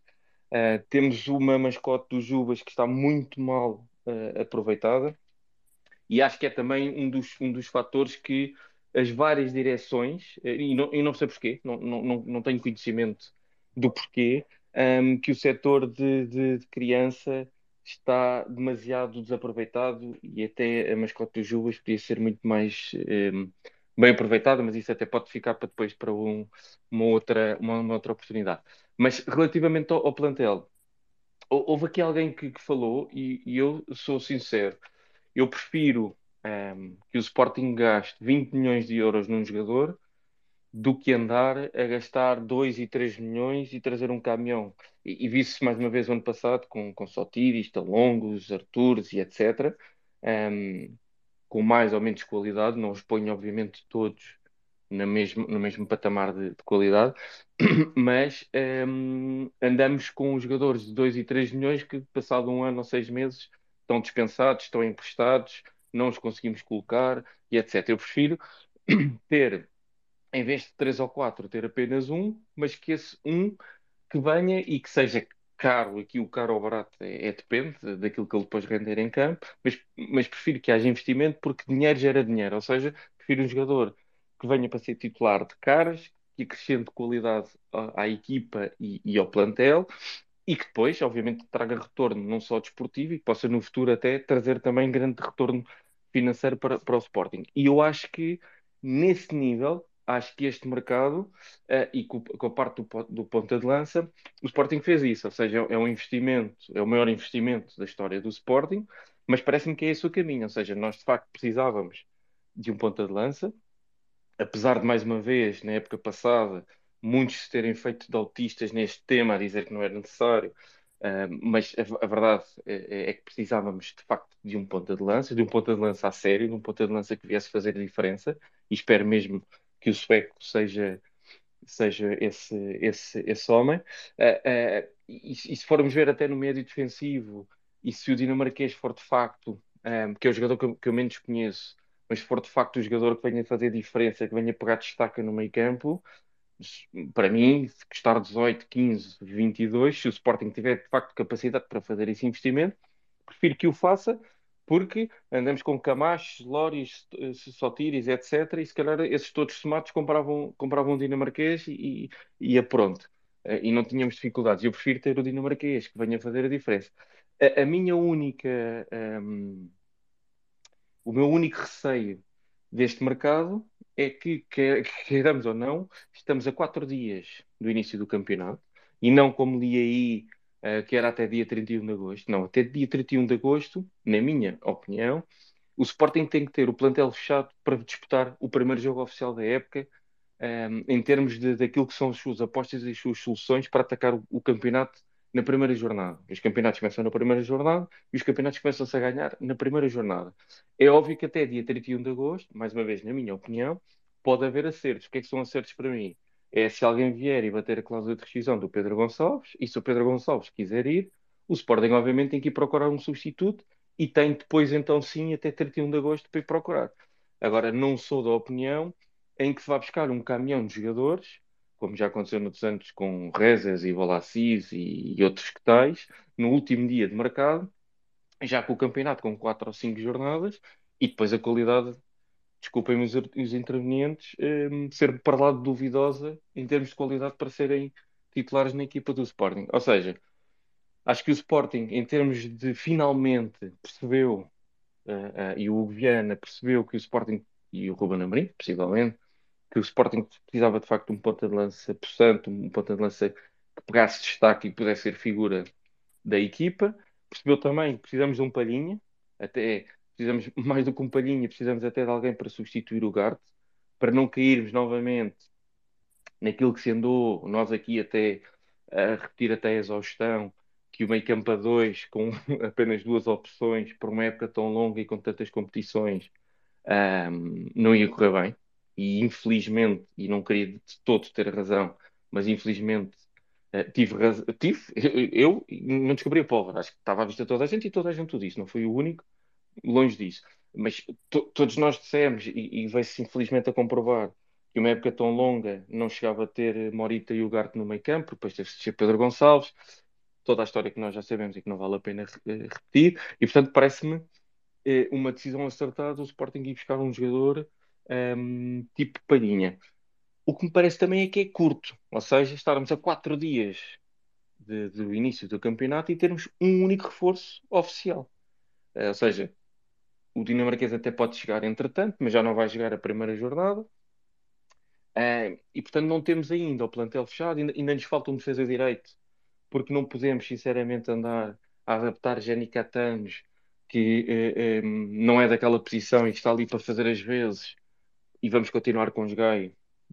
Pode ser muito bom rapaz, mas na minha opinião não tem qualidade para, para ser titular na equipa do Sporting, até pode ter qualidade para pertencer ao plantel e numa época tão longa existem eh, competições eh, que o Gaia até poderia eh, entrar, não ponho isso em causa, mas não é o defesa de direito titular que o Sporting precisa de ter e que, por exemplo, tinha com Pedro Porro. É difícil ir buscar outro Pedro Porro e, e portanto, acho que este mercado, um, ehm, por mais que queiramos acreditar, por mais que queiramos um, ehm, dizer que este ano vai ser um ano em que temos um ponto de lança e que, e que temos equipa e que temos plantel, parece-me mais uma vez e atenção, estou a falar ao dia 2, daqui a 5 minutos pode ser apresentado o defesa de direito e, o 6 e tudo aquilo que eu disse é, cai por terra, isto se ainda forem a tempo da primeira jornada, mas o Sporting continua deficitário do número 6, titular de caras, e de um defesa de direito titular de caras. Vou só relembrar que o, o defesa de direito que o Sporting supostamente ia contratar e, chum, e que chumbou nos exames médicos foi há mais de um mês seja, há mais de um mês que o Sporting ia de facto contratar um defesa de direito, é porque, pelos vistos, uh, não sou só eu aqui a dizer que precisamos de um defesa de direito, não é só os Sportingistas todos. Parece que o Viana e o Ruben Amorim também perceberam que de facto é preciso um, concorrência para, para, para Esgaio. Já passou, já vai mais de um mês que o Sporting tinha uh, uma solução e a solução, por exames médicos, uh, falhou, mas desde há, um mês, há mais um mês que estamos num hiato em que não sabemos nada e que não existem contratações nenhumas e que, não, e que a posição de facto eh, continua a ser uma lacuna.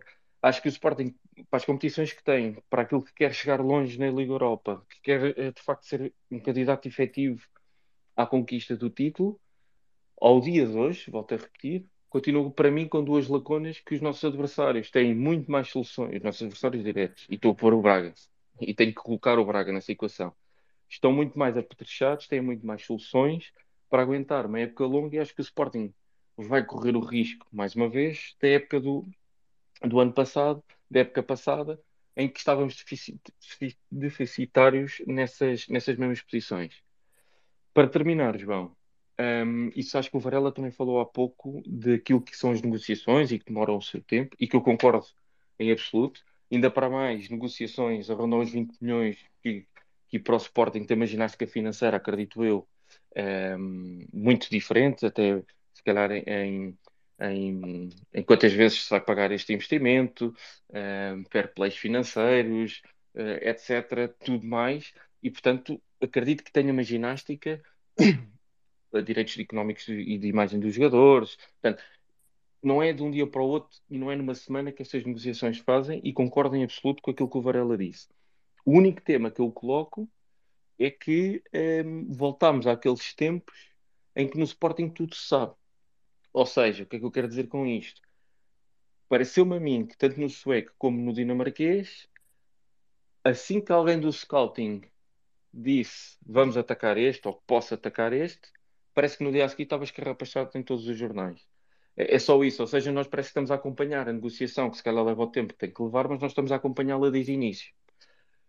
Posso mais uma vez falar dos rivais em que o Benfica, quando, quando vende o Gonçalo Ramos, no dia a seguir apresenta, ou pelo menos no dia a seguir, dá como fechado um, o jogador da o Arthur da, da, da Fiorentina.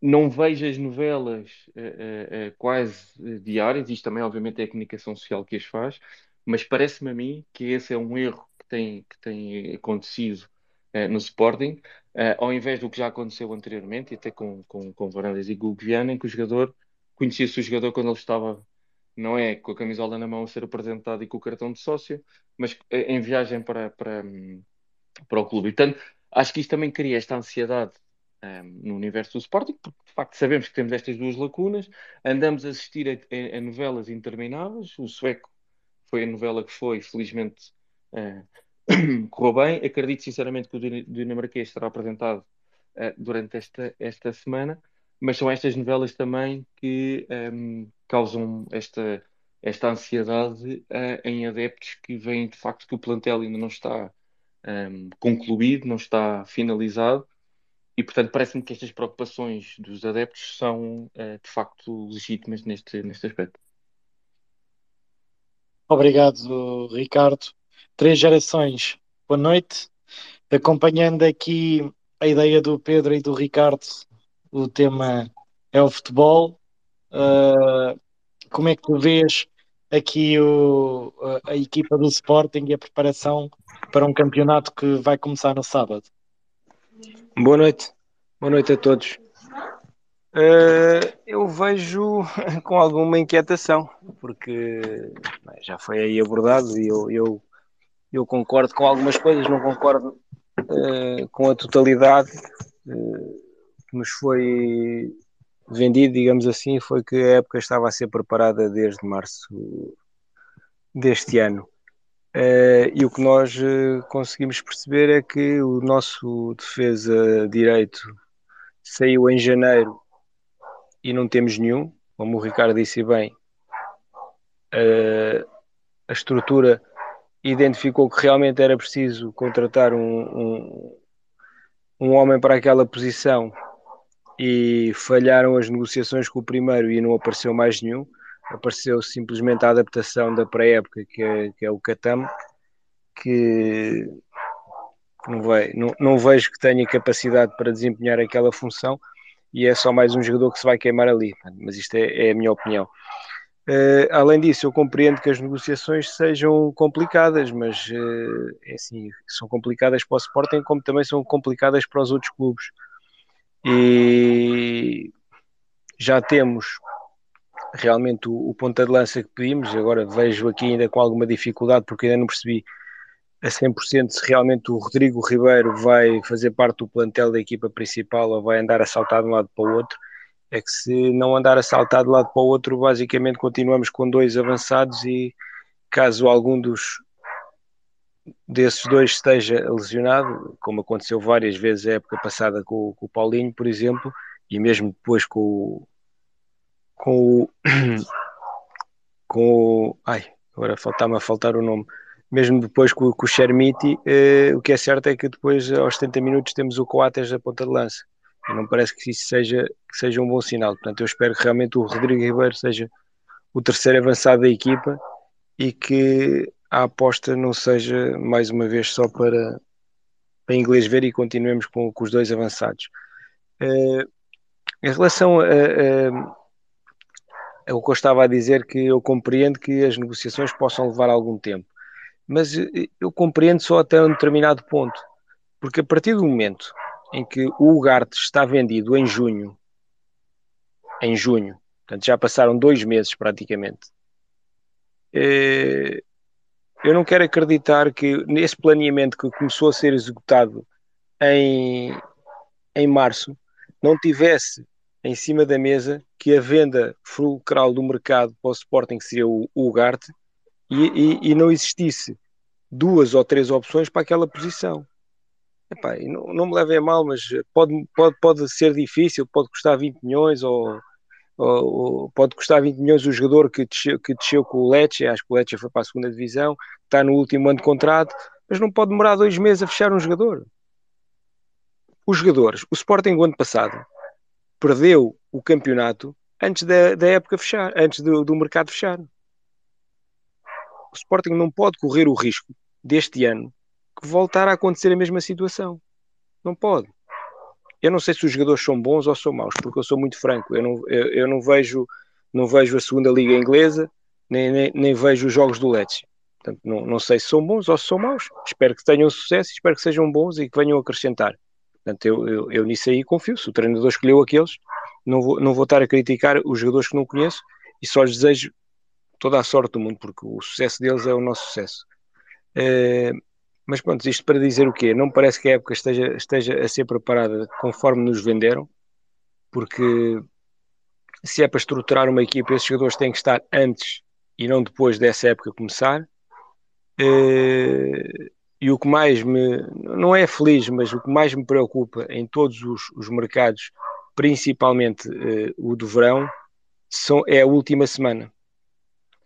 E, e, nós não estamos livres que na última semana do mercado aconteça uma saída. Portanto, uh, portanto eu neste momento sinto alguma Estou inquieto, estou inquieto porque não sei, uh, não, não, não, vejo, não vejo que isto esteja a ser construído de forma sólida. Ao contrário do, do mercado do, do, ano passado, o início do, do mercado até à, à, famosa venda do Mateus Nunes estava a ser construído com algum critério e atempadamente. Este ano, infelizmente, não estamos a ver isso. Mas pronto, o, o que estamos a ver é uma coisa, aquilo que desejamos é outra. Portanto, eu, eu gostava de dizer que ao dia de hoje acho que a equipa está mais forte que a época passada, mas não consigo dizer. Não consigo dizer porque acho que perdemos o, o, o melhor jogador da época passada e realmente contratámos um, um avançado e aí, em princípio, como nós todos desejamos, vai haver um upgrade. Pelo menos se se mantiverem as três opções de ataque. Mas em termos da equipa de futebol é um bocado isto. Agora, se eu pudesse também abordar aí os outros temas que falaram já agora, aproveitar a, a embalagem aí da, das Gamebox, que eu uh, vi que atingimos novamente as 30 mil e, e, foi um sucesso, foi aquilo que o Sporting se propôs a, a vender e, e conseguiu.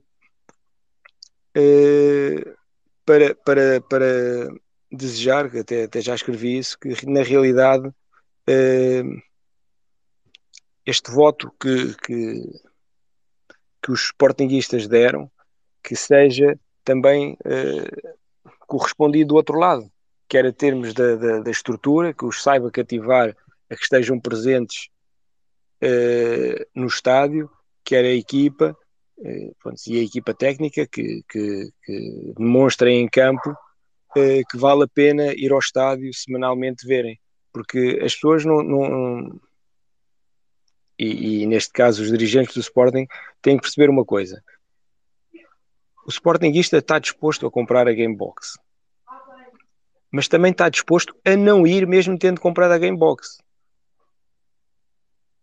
E eu acho que muitas vezes as pessoas não, não, não ou se apercebem, mas não querem, não querem perceber este facto, porque neste momento estamos no verão,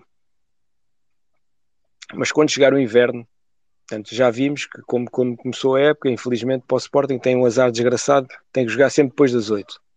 Primeira jornada joga ao sábado, a segunda jornada eh, vamos a Rio Maior à sexta-feira, às 8 horas, e na terceira jornada regressamos ao, ao, ao saudoso domingo às 20h30, que é o, o horário fetiche para o Sporting, parece que é 20h30, um domingo de preferência. Portanto, mas isto quando o inverno entrar, os recordes de gamebox por si só não vão colocar as, as pessoas no estádio. É preciso que, que, se crie entre a equipa, a estrutura e os adeptos uma, uma onda para que eles possam estar presentes. Eu acho que muitas das vezes é isso que falta, porque eu, sou, eu sou crítico de, de, como, se, como se gera o, o clube, porque, como eu já escrevi diversas vezes, isto vive-se muito de aparências e da imagem que se quer criar e não de um foco para o, o crescimento sustentado do, do, do clube, pensando essencialmente nos seus sócios. Porque a mim pouco me interessa se eu tenho um recorde de, de gamebox e depois o estádio está a 30 mil ou está a 25 mil. Não, não, não, não, não acho que deva ser esse o. Porque o objetivo do clube é o sucesso desportivo, não é o sucesso de só por eh, vender, vender mais gamebox ou vender mais, mais uh, camisolas, não é nada disso. Epá, eu, pronto, em relação às camisolas, eu também não, não, não faço parte do, do, do coro, uh, quero que o Sporting venda muitas camisolas e, e tudo isso, não, não, não, nem é isso, não é isso que, que está em causa. Portanto, que o Sporting venda camisolas, acho que todos queremos e quantas mais melhores. Agora, eu posso me identificar ou não, ter, ter ter, ter o, a marca do, do, do atleta, do, do, do, jogador na camisola ou não. Eu, eu, eu sou, eu escolheria, há, sempre a opção de si, de, de, de, se identificar com aquilo ou não se identificar com aquilo. Eu não me identifico com aquilo, mas respeito quem se identifica e, e estamos, e estamos à vontade, porque não, não há problema nenhum com isso. Eh, convém é que as pessoas percebam o que é que são recordes de vender 10 mil camisolas ou de vender 100 mil camisolas, ou que às vezes os números eh, são transmitidos de uma determinada forma que parece que estamos a, a, conseguir conquistar o mundo e afinal só conquistamos aqui a nossa rua. Também convém perceber porque eh, é tal coisa, muitas vezes vivemos das aparências e, e criamos uma determinada imagem é, que na realidade depois não é bem assim. Mas como é lógico, toda a gente fica satisfeita. É, é melhor vender 10 mil do que vender 5 mil, é melhor vender 100 mil do que vender 50 mil. Isso aí não se discute absolutamente nada. Deixa-me só falar em relação a, a, às entradas, que o Pedro Domingos há bocado falou aí, e eu tive a oportunidade de, de, de escrever eh, algumas sugestões, porque dizem que eu critico muito, mas Uh, a minha crítica também é mais ou menos uh, de acordo com o apoio que eu dou, pelo menos é a minha opinião, uh, e nunca, deixei de, nunca deixarei de dar, e quando, quando, quando acho que está bem, também vou dizer que está bem, como, como ainda há bocado fiz questão de dar os parabéns por terem conseguido as 30 mil. É que é assim, podem colocar a melhor empresa do mundo, podem colocar os torniquetes XPTO, os torniquetes só por si não vão resolver o problema do estádio. Uh, eu, eu acho que esta solução uh, poderá e deverá, se for uh, acompanhada por, por algumas outras, ter sucesso e as pessoas entrarem mais rápido no estádio. Mas para isso é necessário fazer três ou quatro coisas que eu tive a oportunidade de escrever. Alguns concordarão, outros provavelmente não, não concordarão, mas isso é, é cada um tem a sua opinião, que é o seguinte: uma delas já foi feita, que foi colocar no cartão digital o, o número da porta, que não estava. Portanto, isso era um ponto essencial. Porque é que, o que é que aconteceu no primeiro jogo, pelo menos na minha porta? Uh, eu sou favorável a, a, este novo sistema, que acho que vai funcionar, mas eu, para mim foi prejudicial, porque eu tinha entrada por três portas e neste momento só tenho entrada por uma. Mas o que é, o que, é que aconteceu na primeira, na, na, no primeiro jogo? Os seguranças, portanto, que fazem a revista, antes de entrarmos para, para, para o estádio, estavam a, a pedir às pessoas para mostrar qual é que era a porta. Portanto, e ao não aparecer no cartão digital, estava a causar dificuldades na entrada.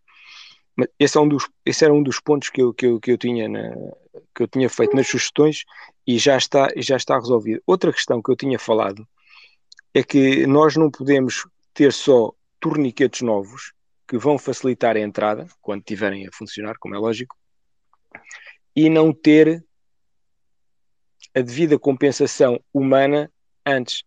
Porque é assim, ou não se faz revista absolutamente nenhum e não se faz eh, revista absolutamente nenhuma e cada um entra conforme quer, não, não há aquela passagem, ou sendo obrigatória a revista, é necessário, pelo menos, em cada porta, colocar mais dois seguranças.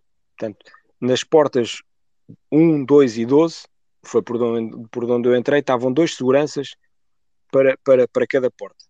Não pode porque assim, em vez de fazermos a fila nos torniquetes, estamos a fazer a fila antes dos torniquetes, o que não resolve absolutamente nada. Outra sugestão que, que eu escrevi, mas isso é, é lógico, é colocar os torniquetes novos e que funcionem, mas isso ninguém vai colocar torniquetes novos a não funcionarem, pelo menos partimos desse princípio.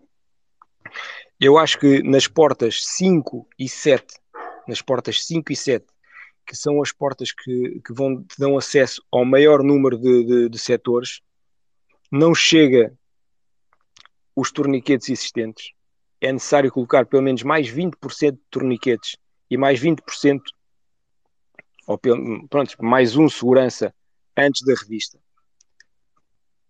E depois há outra coisa que eu faria se fosse eu a, a, a tomar conta do processo, que era em cada uma das portas existir scanners manuais, como existe no pavilhão e acho que existe nos lugares de leão, uh, de backup. Eu acho que não custa nada o segurança responsável pela, porque há sempre um segurança responsável, perdão, pelos torniquetes, ter acesso a isso. o que significava que quando existisse algum problema nos torniquetes, as pessoas continuavam a entrar de forma mais ou menos fluida e depois eu acho que é primordial uh, voltar a fazer uma revisão a todas as sinalizações dos setores, das filas e das cadeiras. Eu não sei se foi só no, no, meu setor, mas as filas não estavam com identificação. Não sei se foi, não sei se foi por causa das pinturas, mas, mas uh, acho que deveria ser feita não só no interior do estádio, mas também no, no exterior.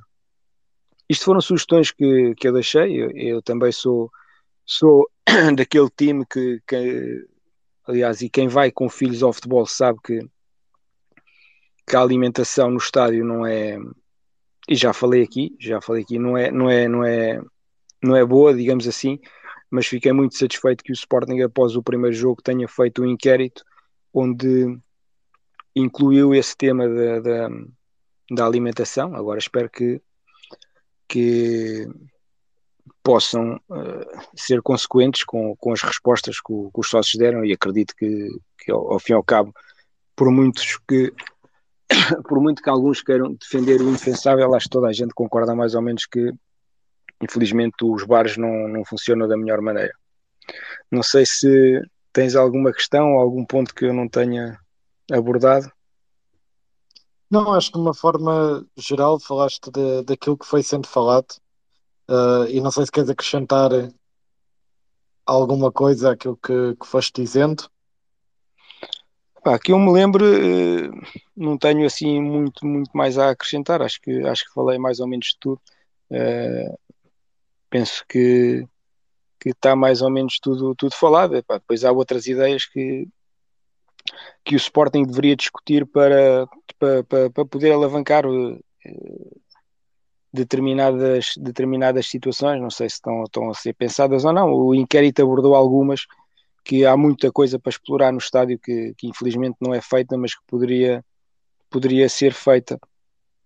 Mas vamos ver o que é que os próximos tempos no, nos dizem. É, e já agora aproveitar para, para falar uh, também, olha, dos bilhetes que mas aí a, responsabilidade é do Sporting e, e, é da Liga também, não é?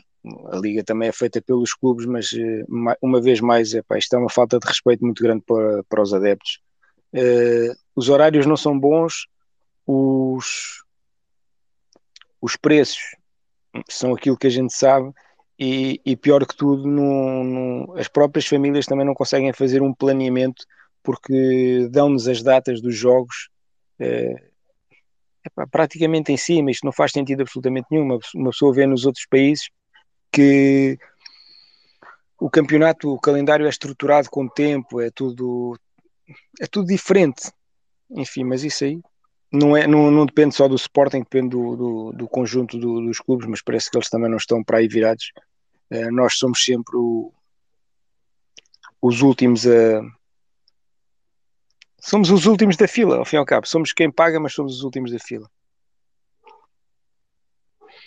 Há outros temas, mas não, não, não são do futebol, que poderia, poderia abordar, mas falamos numa próxima oportunidade. Deixa-me aproveitar para, para passar a palavra aos outros. Nuno, fala-me de, de, futebol.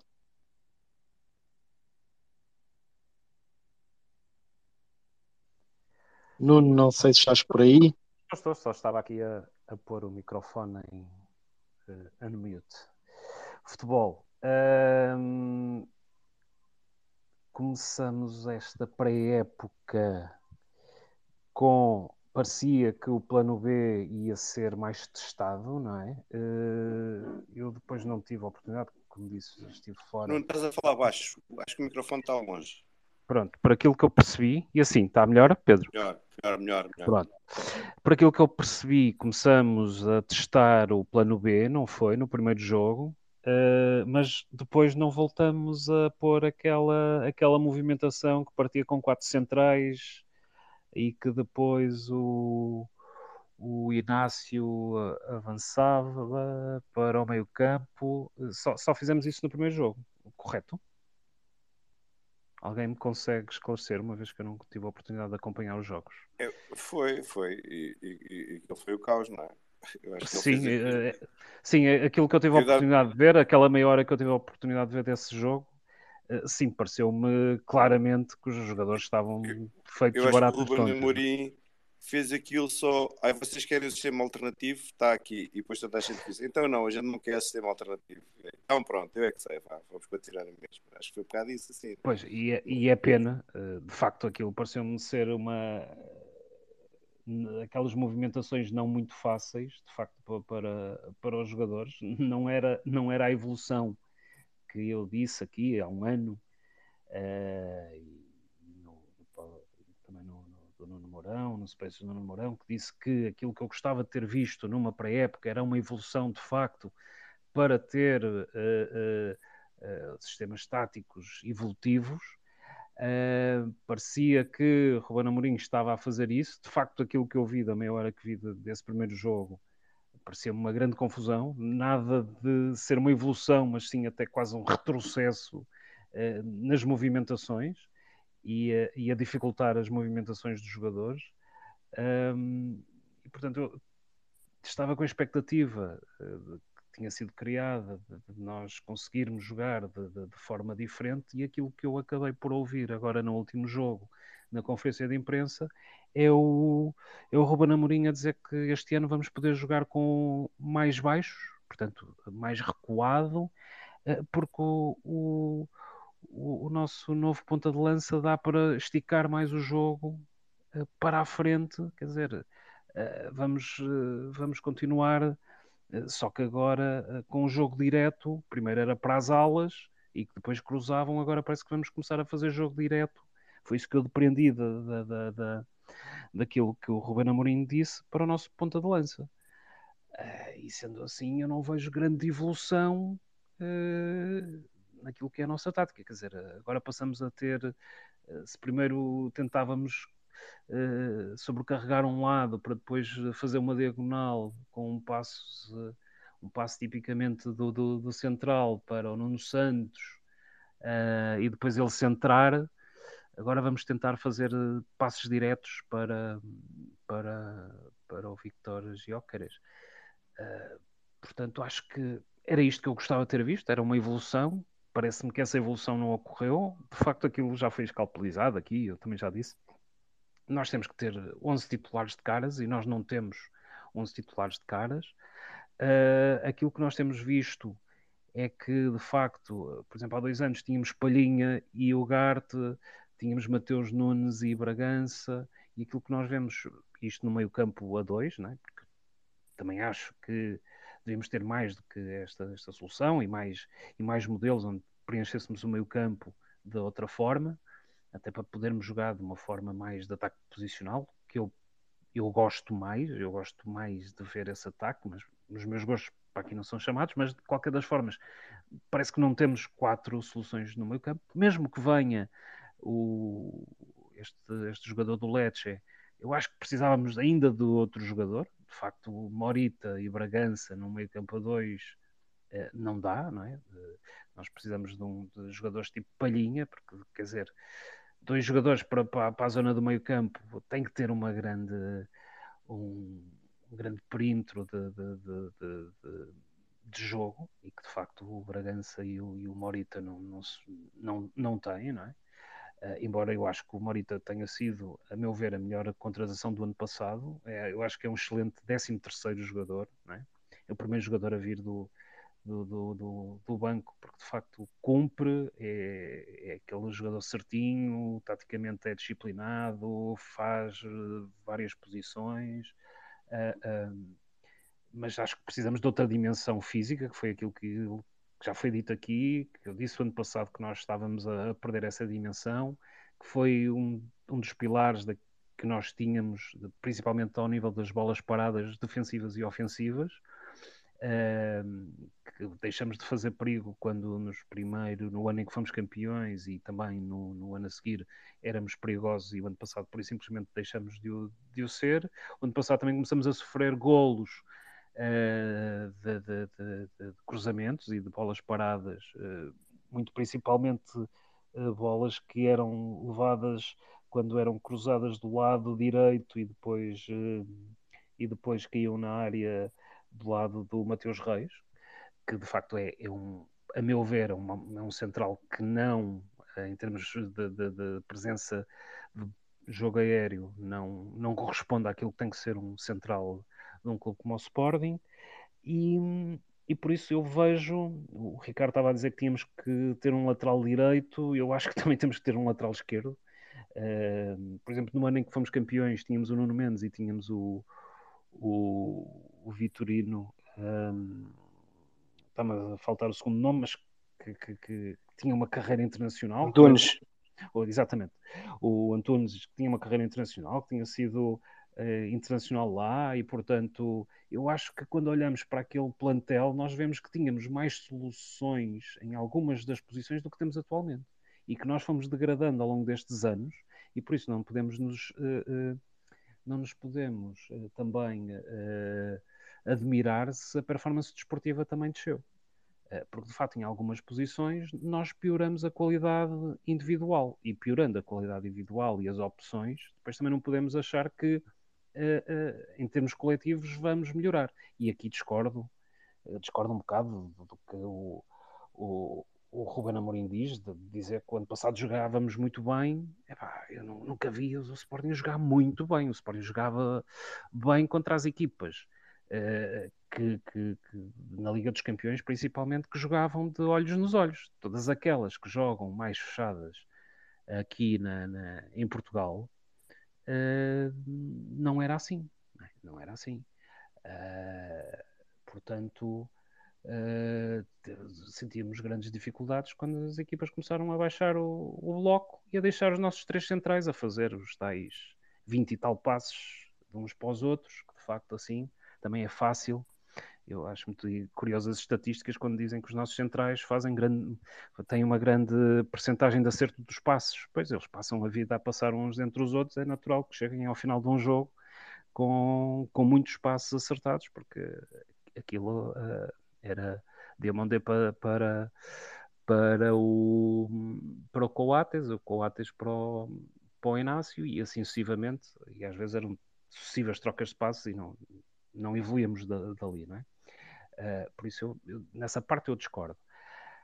Uh, portanto, eu acho que há, há lacunas. Uh, eu, eu, tinha esperança que esta venda do, do, do, do Chermiti nos tivesse permitido, ou nos vá permitir, ir buscar ainda outro avançado, se calhar com outras características e que possam ser complementares aos Jóqueres, uh, para algumas vezes jogarmos com dois pontas de lança na área, para evitarmos aquilo que foi dito aqui, que é termos que estar à espera que lá vá outra vez o, o, o Coates fazer jogo de cabeça, porque por aquilo que parece o, o Gyökeres, embora seja um jogador físico, não parece que seja um jogador totalmente de área, não parece isso, parece muito mais ser lançado uh, na profundidade e em corrida e sim usando o físico, mas não parece que seja um jogador para estar na área para portanto eu tenho curiosidade de vê-lo a jogar contra equipas mais fechadas, a ver como é que ele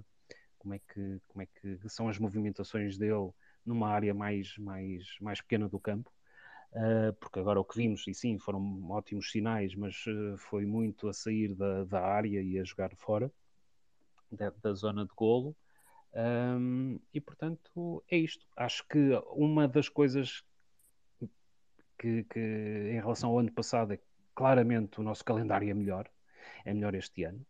Uh, e portanto Uh, enquanto ano passado tínhamos logo de entrada a saída à Braga e a saída ao Dragão, e, e, e pronto, e, chegamos a setembro praticamente já fora do, do, dos primeiros sete jogos ou qualquer coisa, não é? já, já, era, já estávamos completamente arredados.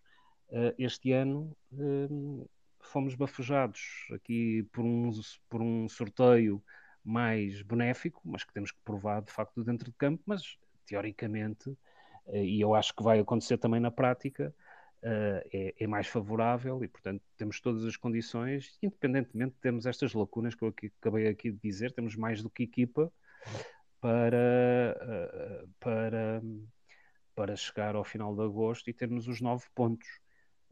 Portanto, por esse lado, de certeza que vamos estar em melhor, em melhor posição do que o ano passado.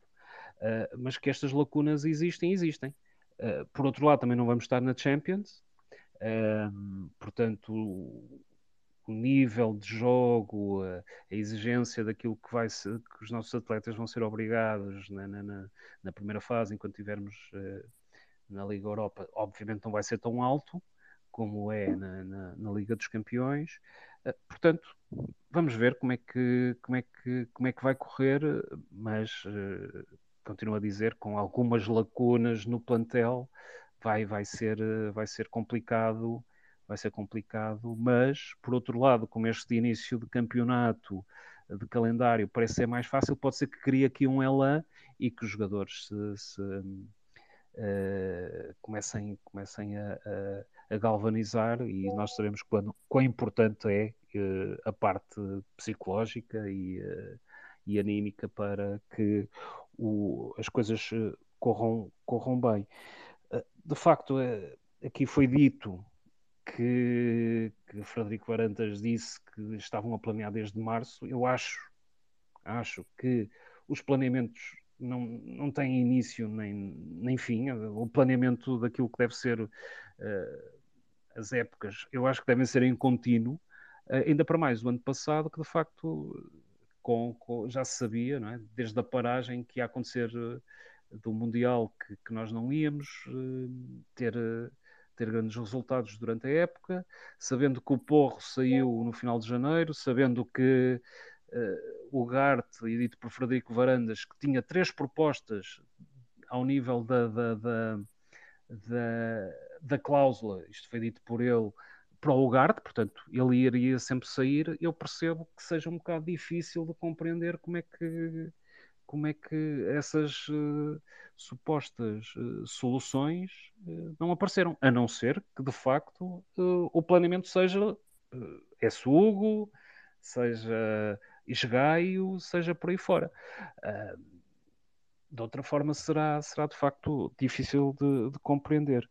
Um, voltando aqui um bocadinho atrás a este tema, e uma vez que o Três Gerações voltou a trazê-lo aqui da, da das entradas, eu ainda sou do tempo em que uh, Frederico Varandas, em 2019, uh, eh, dizia que uh, só entraria no estádio após o último adepto do Sporting ter entrado. Isto porque houve ali um, um problema, já não lembro se foi na, em Santa Maria da Feira ou qualquer coisa, que os adeptos do Sporting entraram já o jogo ia muito para a frente. Ele depois, quando foi para Setúbal, no Bonfim, disse que só iria entrar uh, no final uh, do último do último entrar. Uh, foi pena ele ter abandonado essa, essa política porque hum, de facto, aquilo que são as diversas vozes sportinguistas que, que, vamos ouvindo é que há muitas pessoas do Sporting a entrar já com o jogo, e já não é de hoje, já aconteceu o ano passado, uh, já com o jogo bem, bem a decorrer. Uh, eu acho que precisávamos desse, desse Frederico Varandas uh, ali em cima da operação uh, e, com essa, e com essa disposição de entrar apenas no estádio quando o último Sportingista entrasse também. Nuno, obrigado. Eu aproveito para te perguntar, sem desviar aqui muito do assunto, uma pergunta que foi feita pela Bela Ferreira diretamente para ti, se te ias candidatar às próximas eleições do Sport. Eu acho que esse tema ainda vem um bocado longe.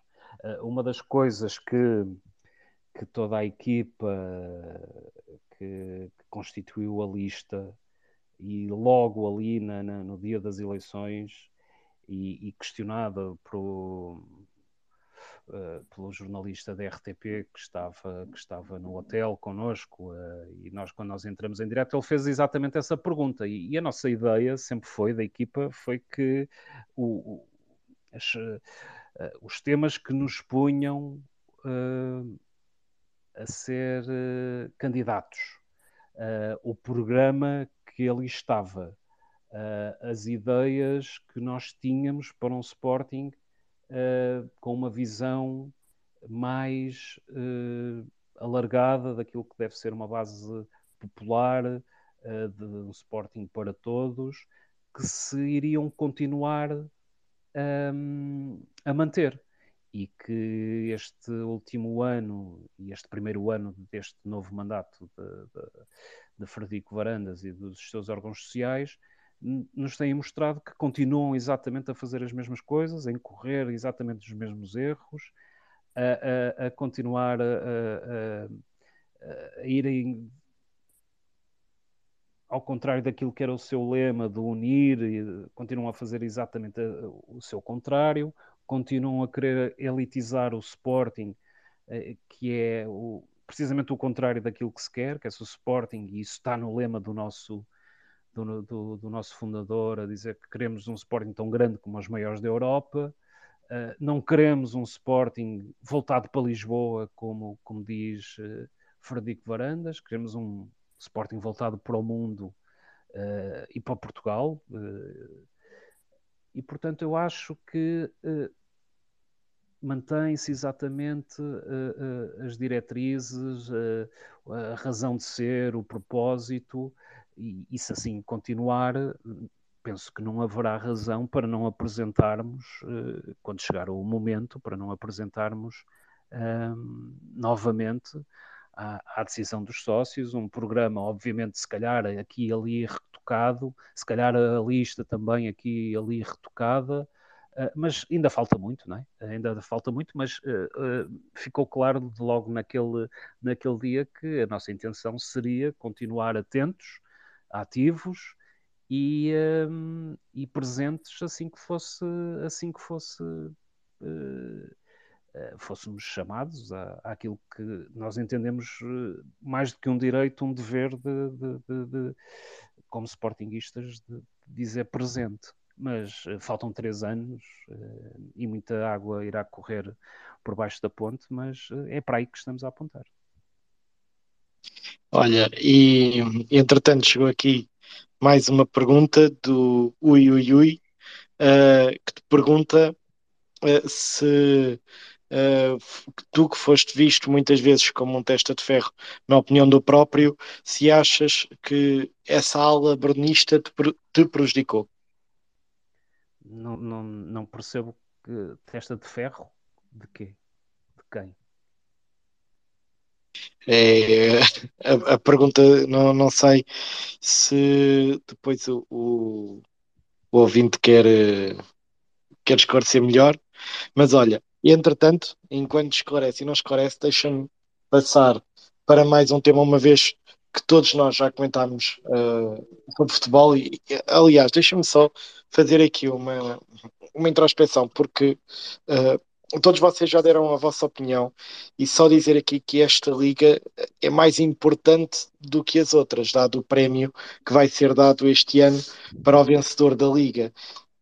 E se nós tivemos, por infelicidade uh, e, e e por má, mau planeamento da época passada e tivemos a sorte, se quisermos chamar assim, de podermos ter mais tempo para planear esta, e se tivermos o dinheiro para o fazer, com a venda uh, de Porro, com a venda do Ugarte, com a venda praticamente iminente de, de Shermite e por aí afora, não percebo como é que ainda só temos o reforço a quatro dias da competição. Mas era só, era só uma, uma pequena opinião minha e deixa-me passar para o último tema uh, desta noite uh, que eu tinha trazido para aqui, que é a entrevista de Godinho Lopes. E eu acho que é importante porque ele diz lá uh, coisas na, na, nessa entrevista que são, que são importantes e não deixa de ter sido um ex-presidente do Sporting e, e, um dos poucos uh, ex-sócios que, que, foram destituídos. E eu começo por deixar uh, uma delas já agora para saber a tua opinião, que, que para mim ele, ele, tem várias coisas um, que, que, que, são no mínimo de, comentar. Mas a última, ele diz que uh, não deixa de ser uh, sportinguista só por ter sido expulso sócio um, e que uh, para, para voltar a fazer parte, os sócios têm que querer que ele volte a fazer parte de, como sócio. Tu achas que uh, ao dia de hoje e com tantas preocupações que, vocês foram levantando aqui, os sportinguistas estão preocupados se o Godinho Lopes volta ou não a ser sócio?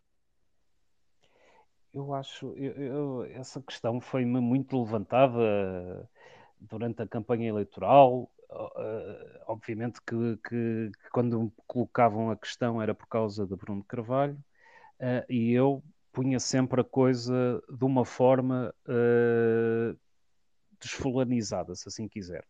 Eu acho que uh, para se expulsar de sócio uh, tem que haver razões uh, muito fortes, que a meu ver, independentemente de Godinho Lopes, a meu ver, ter feito uma gestão incompetente, ruinosa em termos financeiros, a verdade é que não há nada de crime, pelo menos não há nada julgado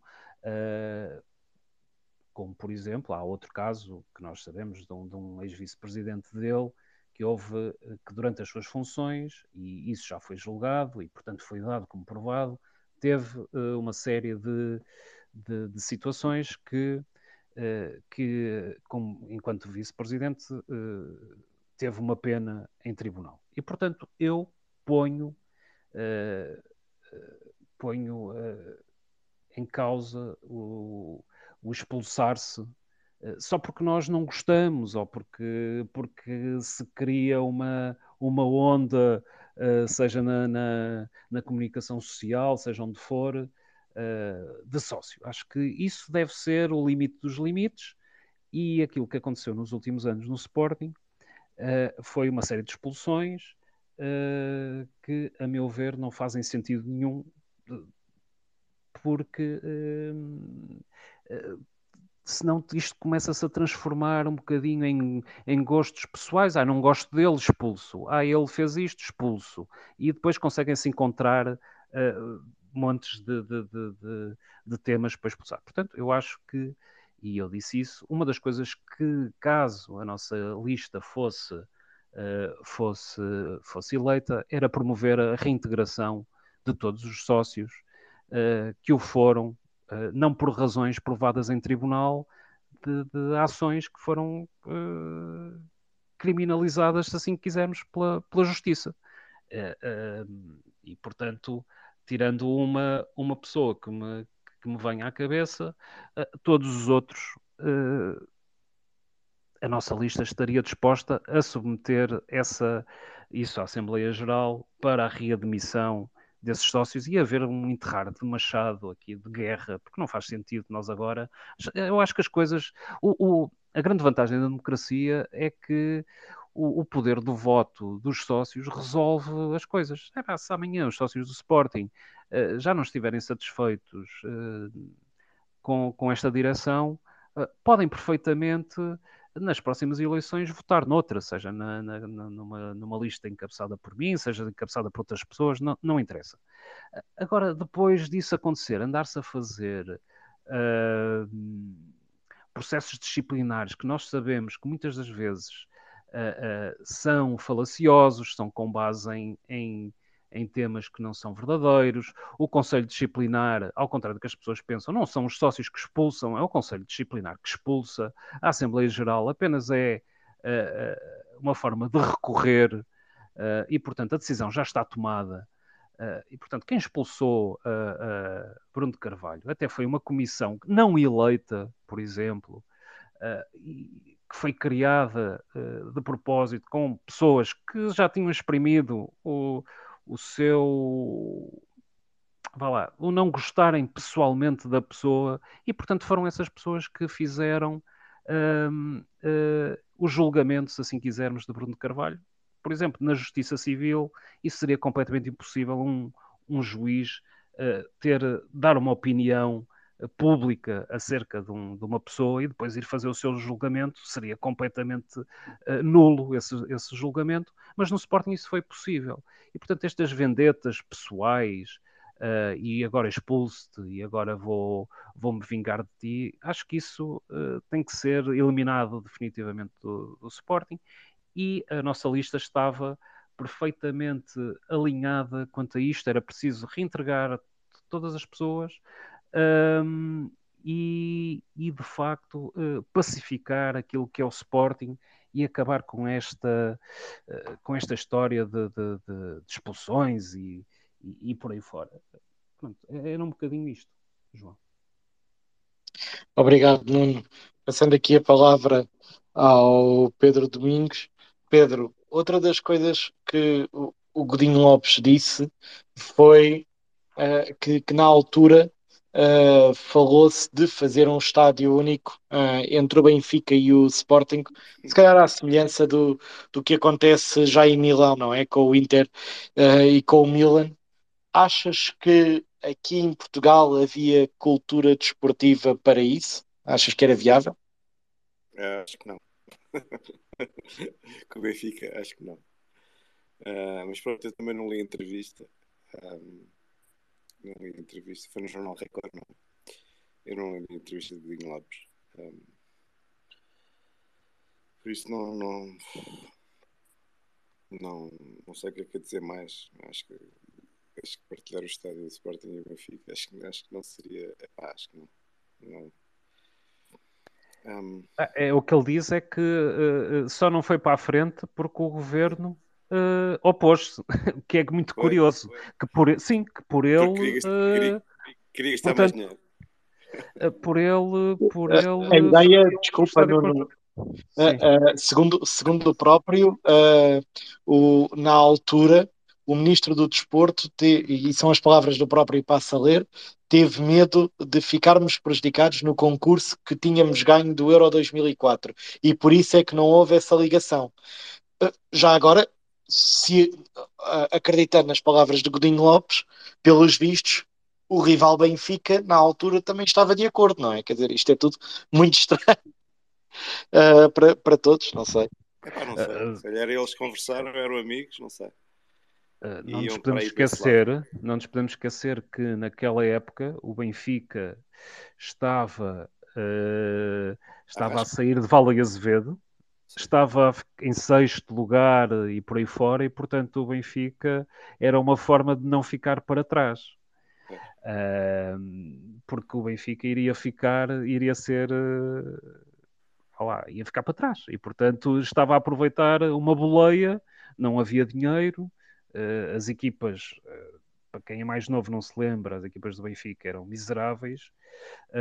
ficou dois anos, se bem me lembro, consecutivos uh, fora de, de, de, das competições europeias, ficou em sexto duas vezes. O Sporting foi, uh, estava, foi campeão e, portanto, era, era um bocadinho este panorama. Portanto, o Benfica, o Sporting estava, pelos vistos, aqui os, estes dirigentes da época do Sporting estavam a querer dar a mão ao Benfica. É, é a minha leitura. Porque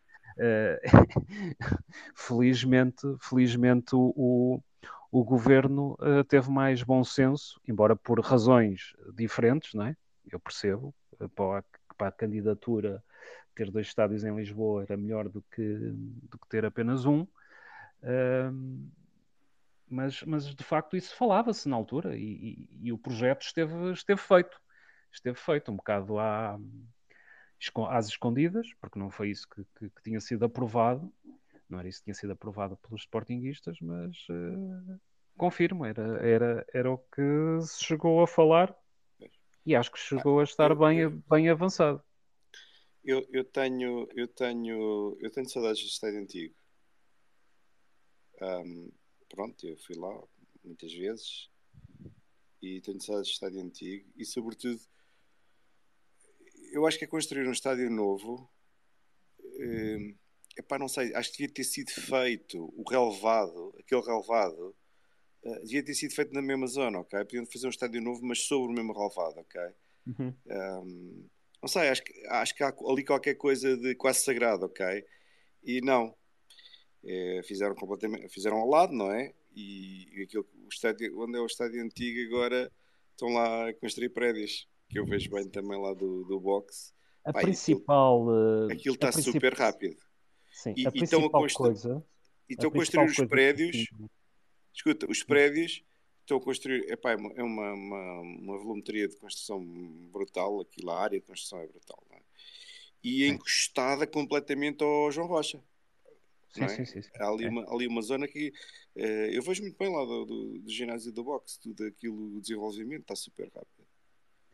Mas desculpa, querias dizer. Sim, Não, uma das principais razões uh, que nos uh, tinham dito e que foi dito, principalmente por José Roquete, para a construção do novo estádio, era que o novo estádio ia pagar-se a si próprio, ou seja, as receitas Treta, e a utilização, claro, é, as receitas e a utilização que o estádio iria ter, porque na altura dizia-se que não ia ser apenas um estádio de futebol, ia ser muito mais do que isso, uh, ia ser um centro comercial, ia, ser, uh, ia ter montes de atividades empresariais, de conferências, por aí fora, que iriam gerar receita uh, não apenas de 15 em 15 dias, mas que iria ser durante a semana toda, iria ser quase como se fosse um centro de negócios e de atividades e com múltiplas atividades desportivas e não desportivas que eh, iriam ser um, uma fonte de receita enorme. E aquilo que nós vemos e aquilo que eu vi quando entrei em 6 de agosto de 2003,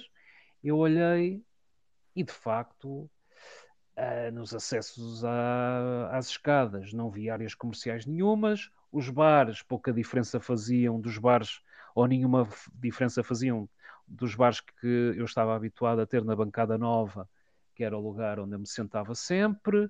Uh, uh, e de facto, a única coisa que melhorou foi a visibilidade para o campo, ou seja, uh, de facto, por exemplo, eu estou na bancada B, uh, vê-se melhor, eu consigo ver melhor o campo do que via na bancada nova. Obviamente tem a ver com os ângulos, tem a ver com, com uma série de questões, está muito mais em cima do, embora tenha o, o, o fosso, que de facto é, é um erro é estrondoso, pá, é um erro estrondoso e acharem que, que ele diz aí na, na, na, na, na entrevista que tem o fosso para que os caminhões de tiro pudessem entrar para descarregar material, o, o material de, de, dos concertos. Eh, eh, eh, eu gostava de saber como é que um caminhão de tiro dá sequer uma volta ali. Não. Impossível. Portanto, é, não, um, um, caminhão, um caminhão tirou um autocarro, não é? Não consegue dar, não, não, não consegue, não consegue entrar na garagem sequer. Sim, quer dizer, portanto, a, garagem, é a entrada da garagem não é suficientemente grande para, um autocarro, para os autocarros. É. Os autocarros das equipas não podem entrar na garagem, têm de Pronto. entrar naquela zona ali da. Ou seja, uh, alguém que diz que a ideia era aquela e depois a execução foi, foi feita daquela forma, epá, está tudo dito quanto ao nível de incompetência, não é? E, e, e quem queira ir ao Alvalade e quem tenha visto Alvalade, o novo, vê que de facto aquilo é, é, são, são imensas barreiras arquitetónicas, é, não há zona comercial integrada uh, por aí além, ou seja, não houve, grande, não houve um grande salto qualitativo, muito menos há uma utilização ao longo da semana uh, que seja uma cash cow e que faça com que o estádio se pague.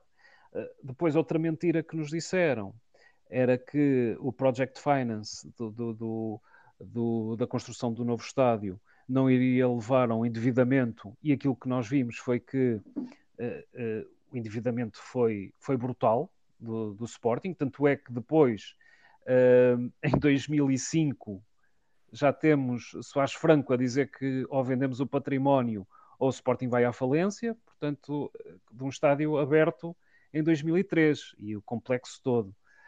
Portanto, o que nós vivemos foi uma série de mentiras, uma série de, de, de, de projetos vendidos, uh, ilusões e que depois não correspondiam, uh, diziam uma coisa e depois a execução nunca cumpria. e aquilo que aconteceu foi, nomeadamente, as equipas, sem ser de futebol, o Sporting tinha aqueles, aqueles dois pavilhões gêmeos e depois tinha a nave com mais dois ringues e, e, perdeu isso tudo. E depois, só em 2017, é que deixou de andar com a casa às costas. Uh, e aquilo que nós vimos foi, de facto, uma degradação do património que o Sporting tinha, um projeto financeiro e de, de financiamento do, do, estádio foi ruinoso. Uh, por exemplo, diziam que os lugares de leão, as vendas dos camarotes, uh, as vendas dos terrenos, iriam pagar aquilo e ainda isso ia ficar com dinheiro. E aquilo que nós vimos foi que uh, uh, chegamos a 2013 uh, com mais de 500 milhões de passivo, quando o Sporting tinha, segundo as contas de João Rocha, tinha um património avaliado em 600, em 600 milhões de euros e, e sem passivo. Portanto, podemos ver qual foi o gasto, ou seja, não só estouramos 600 milhões de património, como aumentamos o passivo para 500. Portanto, houve ali mil milhões de euros uh, que de 95 a 2013, portanto, em qualquer coisa como 18 anos, desapareceram uh, do Sporting. Foram destruídos. Foram, sim, foi valor destruído. para o Sporting, valor acrescentado, nisso eu dou total razão ao, ao Godinho Lopes, ele criou muita riqueza e, e muito valor, mas o beneficiário não foi, não foi o Sporting, não. Depois dizer também que passaram muitos, passou muito tempo a ver, ele diz lá que passou muito tempo a ver estádios, uh, quer dizer, passou muito tempo a ver estádios e depois uh, uh, aquilo que passa para o papel e é o nosso estádio e dá um valor emo emocional muito grande, mas nós também, sendo realistas, temos que ver que tem uma série de problemas arquitetónicos e de, de, de construção e de, de acessibilidade e, e, de, e ele diz que era o último grito da tecnologia e eu não sei onde é que está a tecnologia naquele estádio, não, não, de certeza que também não são os placares eletrónicos que já na altura eram completamente uh, fora de, de ser o, o standard, não, é? não, eram, não eram o standard, e que tiveram que ser colocados naquela, naquela posição ali para que se possa ver de, de, de, grande parte do estádio, uma vez que se for mais acima, quem está eh, no, no, no, na bancada B já não vê nada, um, e portanto, e já para não falar da escolha do, do, arquiteto, quer dizer, quando vi que o arquiteto era Tomás Taveira, e a certa altura eu leio numa entrevista ele, ele a dizer que uh, quando lhe perguntaram dos problemas da relva, e ele disse que não, não percebia nada de relva e, portanto, uh, construiu um estádio onde não pensou em que, que o estádio tem que ser feito de tal forma uh, para que não crie aquilo que foi criado ali em Alvalade, que parece, que já foi, já foi várias vezes dito, que há zonas de muito calor e outras em que a temperatura desce ao nível do relevado, e isso faz com que uh, a relva não consiga estar sempre em, em, ótimas condições. Quer dizer, quando temos um arquiteto que faz um estádio e diz que não percebe nada de relvas e que não, não pensou nisso, quer dizer, parece-me completamente, completamente uh, uma série de, de, de, de, decisões de incompetentes atrás de incompetentes que levaram uh, ao estado a que o Sporting chegou e, e, que é o estádio que nós temos e, e, os problemas estruturais que esse estádio tem e que, e que temos que estar sempre a, a fazer montes de remendos no, no relevado. Porque, oh, Nuno, quem é que escolhias, quem é que escolhias fosse hoje para o, gabinete de, de, arquitetos para a construção de um, de um estádio do Sporting? Sou Tomora? Não, não faço ideia, não faço ideia. Eu estou a dizer isto, eu estou a dizer isto com base. Eu, se tivesse, num, uh, se tivesse algum poder decisório, eu teria que estudar profundamente o tema. Mas posso-te garantir uma coisa: uh, não ia escolher um arquiteto que depois ia dizer que não percebia nada de relevados. Quer dizer, o caderno de encargos quem faz um caderno de encargos tem que estudar o tema e tem que dizer claramente quais são os, quais são os pontos que, que se tem que cuidar, não é? Uh, quer dizer, não, exemplo, aí nós... estamos completamente de acordo, mas, eu, mas o Tomás Taveira, no início dos anos 2000, era um dos grandes arquitetos do, do nosso país, não é? Eu tinha acabado de fazer as Amoreiras, tinha o, ali a faculdade do, do IAD. Sim, mas Está bem, mas quer dizer. Atenção, não estou a defender, eu concordo com aquilo que tu dizes, mas uh, e, e, percebo que, que, se calhar a escolha devia ter sido mais profunda, mas uh, claro. se, calhar, se calhar a ideia do Sporting foi: bem, eu vou a uma das maiores casas de, de, de arquitetos, não é? Uh, uma, um dos maiores gabinetes de arquitetos. Mas qual era, mas qual era a experiência? Mas qual era a experiência que Taveira tinha, por exemplo, em construção de estádios? Nenhuma, nenhuma. Pronto. Ah, mas, Portanto, mas eu, eu, eu, posso ser o melhor com... porque, Sim, porque é melhor... assim, havia, havia o gabinete do Tomás Taveira, havia o do Souto Moura, foi o que construiu o Braga até. Um... E quem é que construiu o do Benfica? Não me lembro. Foi uma empresa internacional. Não, quer dizer, nada te obriga a contratar. Sim, é verdade. A, a contratar uh, arquitetos nacionais, não é? Eu estou a dizer é que estes processos de decisão e estas e estas histórias que nos são vendidas, não é? E obviamente uh, ir buscar um Tomás Taveira uh, dá logo aquele tcharã, não é? Mas isso os tcharãs não, não querem é isso, dizer eu nada. Acho que foi, eu acho que foi por aí. Pronto, mas é, lá está, mas é que as nossas decisões não podem ser, toma ser tomadas com base no tcharã, tem que ser na, na realidade, tem que ser no estudo profundo, não é? Não é ter um arquiteto que diz que não percebe nada de relva e, portanto, se o, sabia lá se o estádio ia causar uh, zonas de sombra e outras extremamente expostas ao sol, e se os materiais utilizados, por exemplo, no, no na, na, cobertura uh, eram os indicados ou não. Dizer, isto, isto, é inadmissível, não é? Isto é inadmissível. E, por outro lado, o Godinho Lopes diz lá na altura: ah, depois, depois escolhemos o arquiteto e depois ele tomou as decisões. Não, quem toma as decisões não é o arquiteto, é quem paga. Pelo menos eu, te, eu acho que isto é assim, não é? Já estive envolvido em alguns projetos de, de, de, de construção e de remodelações de lojas e por aí fora, e sou eu que, que pago. O gabinete de arquitetura pode dar todas as ideias que quiser, pode pôr as opções em cima da mesa, mas tem que corresponder ao caderno de encargos e com as perguntas daquilo que se pretende para o seu fim. E aquilo que me parece é que o Sporting sempre foi assim muito, muito ao desleixo, não é? Muito.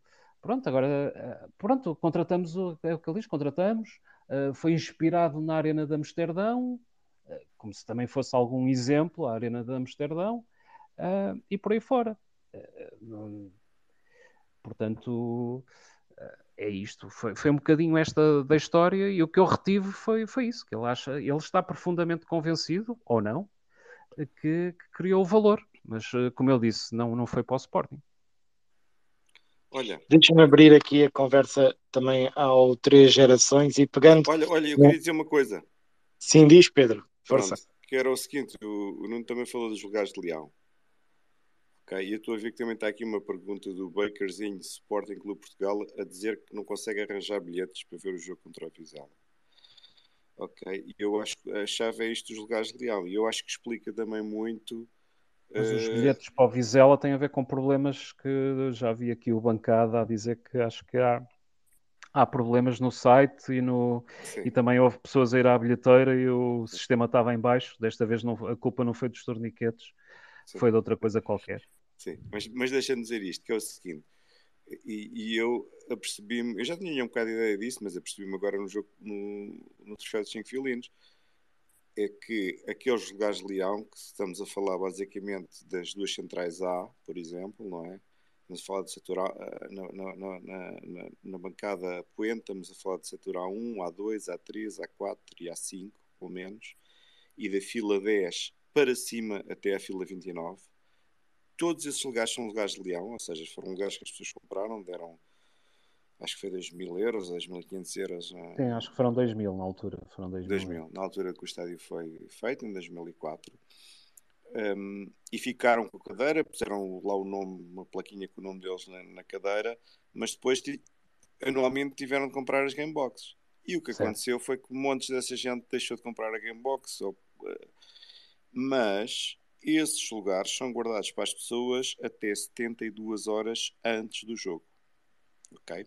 E só 72 horas antes do jogo é que esses lugares, se a pessoa não renovou a Gamebox e, ou não comprou bilhete para aquele jogo específico, uhum. só 72 horas antes do jogo é que esses lugares são postos à disposição para a venda. Okay? Portanto, o Bakerzinho vai 72 horas antes do jogo, vai conseguir arranjar bilhetes eh, nos melhores lugares do estádio, ok? É claro que são os bilhetes mais caros, não é? Portanto, para esses lugares, para o jogo de troféus 5 violinos, para adeptos estavam a 50 euros. Ok. E eu acho que é problemático o Sporting em 72 horas conseguir vender todos esses bilhetes que são os bilhetes mais caros. Não é? E são muitos lugares, porque eu fui ao website quando foi o troféu 5 violinos e ali o, o A4 e o A5 tinha 30% de ocupação. Okay? 70% dos, do, dos lugares estavam disponíveis no, no A4, no A5, no A3. Havia no A1, não. Então, o A1, que é o setor melhor, não é? Que é o setor mais central, estava mais preenchido, estava para aí com 80% de ocupação. Eh, o A2 e o A3 estariam para aí com 50%. O, o, o A4 e o A5 estavam só para aí com 20% a 30% de ocupação. Portanto, há muitos lugares uh, disponíveis 72 horas antes do jogo e o Bakerzinho vai conseguir arranjar lugares aí. Ok, mas isto para o Sporting também é um problema, que é como é que em 72 horas a gente vende imensos lugares e que são os lugares mais caros. Não. É? Portanto, na última AG da SAD, a administração também disse que pronto. Que, que era este ano. Uh, mas isso vai, vai acabar esta época. Sim, pronto, mas não foi, não, não foi inocente não foi eles... inocente aparecer no inquérito os lugares de Leão. Era isso que eu ia dizer, três gerações. Mas o que eles disseram na última agenda da SAD é que planeavam renovar os lugares de Leão, não é? Se eu me lembro bem, na agenda sim, SAD. Sim, sim. E pela, é o que o Três Gerações está a dizer, pela, pelo inquérito já vinha lá uma série de, de propostas alternativas para testarem o que é que se poderia ser o, as preferências do, dos sócios. E, Sim, mas essa, essa renovação não pode ser feita nos mesmos moldes que foi executada a primeira venda, porque o estádio não é novo e, quer dizer, as pessoas têm o um mínimo de noção e por muito amor que tenham ao Sporting também têm amor ao dinheiro, não é? Não pode, não pode ser pagar uh, o X valor e depois esse valor no mínimo tem que ser descontado em Gamebox no, nos anos seguintes, não? É? Isso não faz o mínimo sentido. Não, não, eu, acho, eu na altura não comprei, em 2003, eu estava fora do país, não comprei. Mas eu, eu, agora, por, eu agora, por exemplo, por 2 mil euros, se calhar comprava um gado de leão para 20 anos. Se calhar comprava. Não, mas. Uh, não mas também eu acho que eles não vão pedir 2 mil euros. Não, eu acho que eles vão pedir mais. Por 20 anos. Uh, aquilo que parece que, que está dali, e percebe-se perfeitamente, é, é, é, darem mais nível de serviço para, para, para os lugares de leão. Uh, foi, foi, isso que eu percebi. Mas dali. se me pedirem 5 mil ou 10 mil euros, isso eu já não dou. Sim, havia lá uma das, uma, uma das propostas. Uh, Eram 6 mil e tal. Era para esses valores. Sim, mas uh, não pode, quais é que são as contrapartidas que tu, tu dás?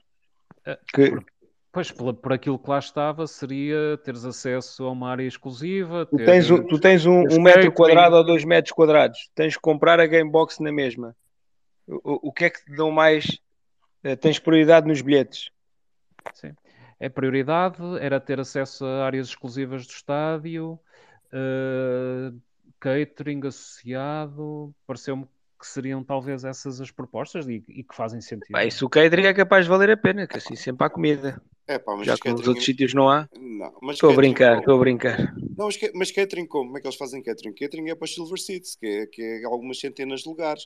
Dão-te acesso, dão-te acesso, se fores lugar de leão naquela, naquela, naquela modalidade, tens acesso a- às zonas que eles hão de criar. Foi isso que eu percebi daquilo que estavam ali a tentar testar, qual seria a aceitação dos sócios, a criar eh, essas zonas onde possas ir ter um buffet, ter qualquer coisa disponível Epá, para quem esteja há o. VIP, há, há o Não, eh, pedir tem lá os cafezitos, compras lá os cafezitos, é o que há lá, não há mais nada. Eu não estou a ver os gajos tu na bancada A não tens acesso à- às zonas do- dos camarotes, daqueles primeiros, dos Silver Seats? Epá, é impossível, Tens. é impossível. Não, não é- os Silver Seats têm, mas isso são centenas de lugares. Agora, ah, ah, estás a ver, toda a banca, praticamente toda a bancada A são lugares de leão. Da, Não, da mas ninguém fila, está a dizer. da fila ó, 8 ó, para Pedro, cima, Sim, mas ninguém está a isso é dizer que impossível tu. ter acesso ao buffet dos camarotes. Isso seria uma invasão. Isso eles Não mas, não, mas ninguém está a dizer que toda a gente tem acesso. Tu Pois. podes ter diversos níveis, É só quem pagar é 6 mil euros. pagar Pois. os 6 mil euros. Se tu pagares só 2 mil, só Não, tens, isso- lugar, só tens direito ao teu lugar. Sim. Podes ter Não, níveis. a é? única solução que eu vejo eles darem acesso é ao, que é o que eles já estão a fazer. Eles, neste momento, aquilo que é o All VIP, não é? E que era uma passagem essencial. Eu, por exemplo, vim da porta 1, mas o meu lugar é no A1, mas mais virado para a antiga porta 4, digamos, não é? Portanto, eu tenho, e quando chego tarde, tenho de furar ali, pela fila toda, não é? Com, a gente, com licença, com licença. Eh, De antes, eh, dava para passar pelo All VIP. Eh, mas agora só deixam passar pelo VIP o lugar especial, lugar leão. Portanto, eu acho que seria, será é o, o All VIP. Vão fazer, se calhar, ali um buffet ou uma coisa qualquer. Eh, eles vendem lá os cafezitos e gelados, mas mais pouco mais, não é? Mas eles de qualquer forma têm que arranjar solução para, para preencher os lugares que estão vazios. Não, isso é, é, é, é um Terem, rece- terem recebido os 2 mil euros e estarem há anos sem receber o valor da Gamebox não, não faz É. sentido. É, não faz sentido. É, é um problema da bilhética do, do estádio neste momento. É que há muitos lugares, 72 horas antes do jogo, há muitos lugares que ficam disponíveis. E eles não Aliás, conseguem- provavelmente nem faz sentido. E eles não os conseguem vender. Só se for para jogos Exatamente. grandes, não é? Mas se for, fora isso, não os conseguem vender. Nem faz sentido que essa renovação seja pelo mesmo período. Pois não. Certo. Mas Até também porque- parece que, que- que- que estavam ali, não era? Já não me lembro, era 3, 5 anos. Não sei, eu não, não, não, não reparei quantos anos é que eram. Não, reparei. As opções era 3 anos, 5 anos, acho que era, era, era isso que estava ali eh, a ser questionado. Mas isto era um tema que devia ser debatido com, com- com os sportinguistas eh, de forma atempada. Porque ao fim e ao cabo é, é para o bem-estar de todos. Todos os, todos os sócios têm que poder decidir sobre isso. E o, e o Bakerzinho vai conseguir arranjar bilhete ne- neste- nestes lugares. Mas só a partir de 62 horas antes do jogo e, e, e vão ser os bilhetes mais caros. sim. Ah, mas eles vão libertar os outros bilhetes, não vai ser só, não vão ser só esses. Quais outros bilhetes? Os outros bilhetes para o jogo. Ah, sim, vão vender os bilhetes para o jogo, certo. Mas, mas, mas, o, que- mas o que eu noto é que só 72 horas antes do jogo, quando libertam os lugares de leão, é que tipicamente há muitos lugares disponíveis. Porque fora isso, nos setores superiores, etc., há muito poucos lugares disponíveis. Não, é? mais a mais. Não, é, é, é, é, é- é assim, os preços eh, eu não concordo, mas eh, percebo que, o que é que foi feito. Eh, os preços do, do- Esperemos que seja diferente depois no futuro, mas os preços dos bilhetes, quer no troféu 5 violinos, quer este retardar da colocação dos bilhetes à venda, foi com o objetivo de vender as game boxes. Sim, Eu, eu espero, eu espero que eles tenham o bom senso e realmente eh, vão ao encontro das expectativas dos outros sócios que não têm game box para no, no- no- já a partir da terceira jornada os bilhetes serem ah, mais em conta, digamos mais assim, conta, já que os horários já sabemos que não. a, a Gamebox escutou, não é? Aparentemente hoje escutou e, portanto, Sim, eh, eh, fecharam o, o objetivo dos 30 mil. Agora é cativar estas pessoas a estarem presentes.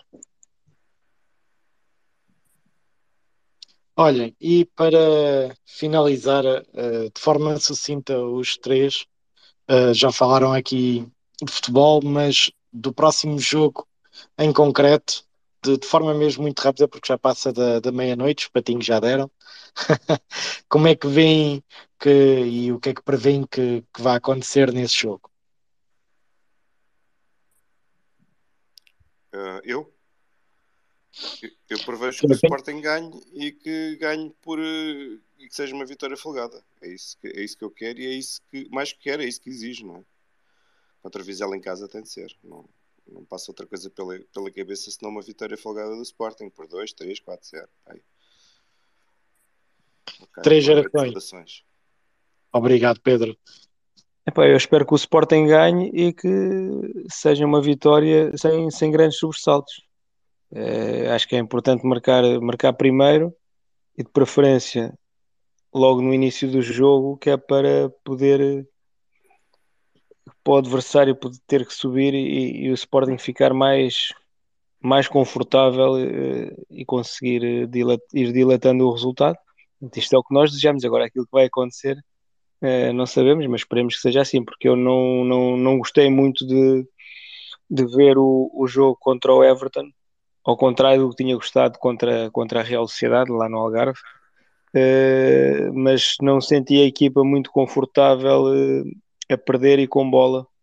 Uh, estive ali a ver, estava a ver o jogo e por momentos pensei que estivesse a ver um jogo da época passada. Portanto, eu espero que a equipa marque cedo, que é para, para também acalmar, não ter, não ter grandes sobressaltos e, e conseguir levar vencido o mais fácil possível.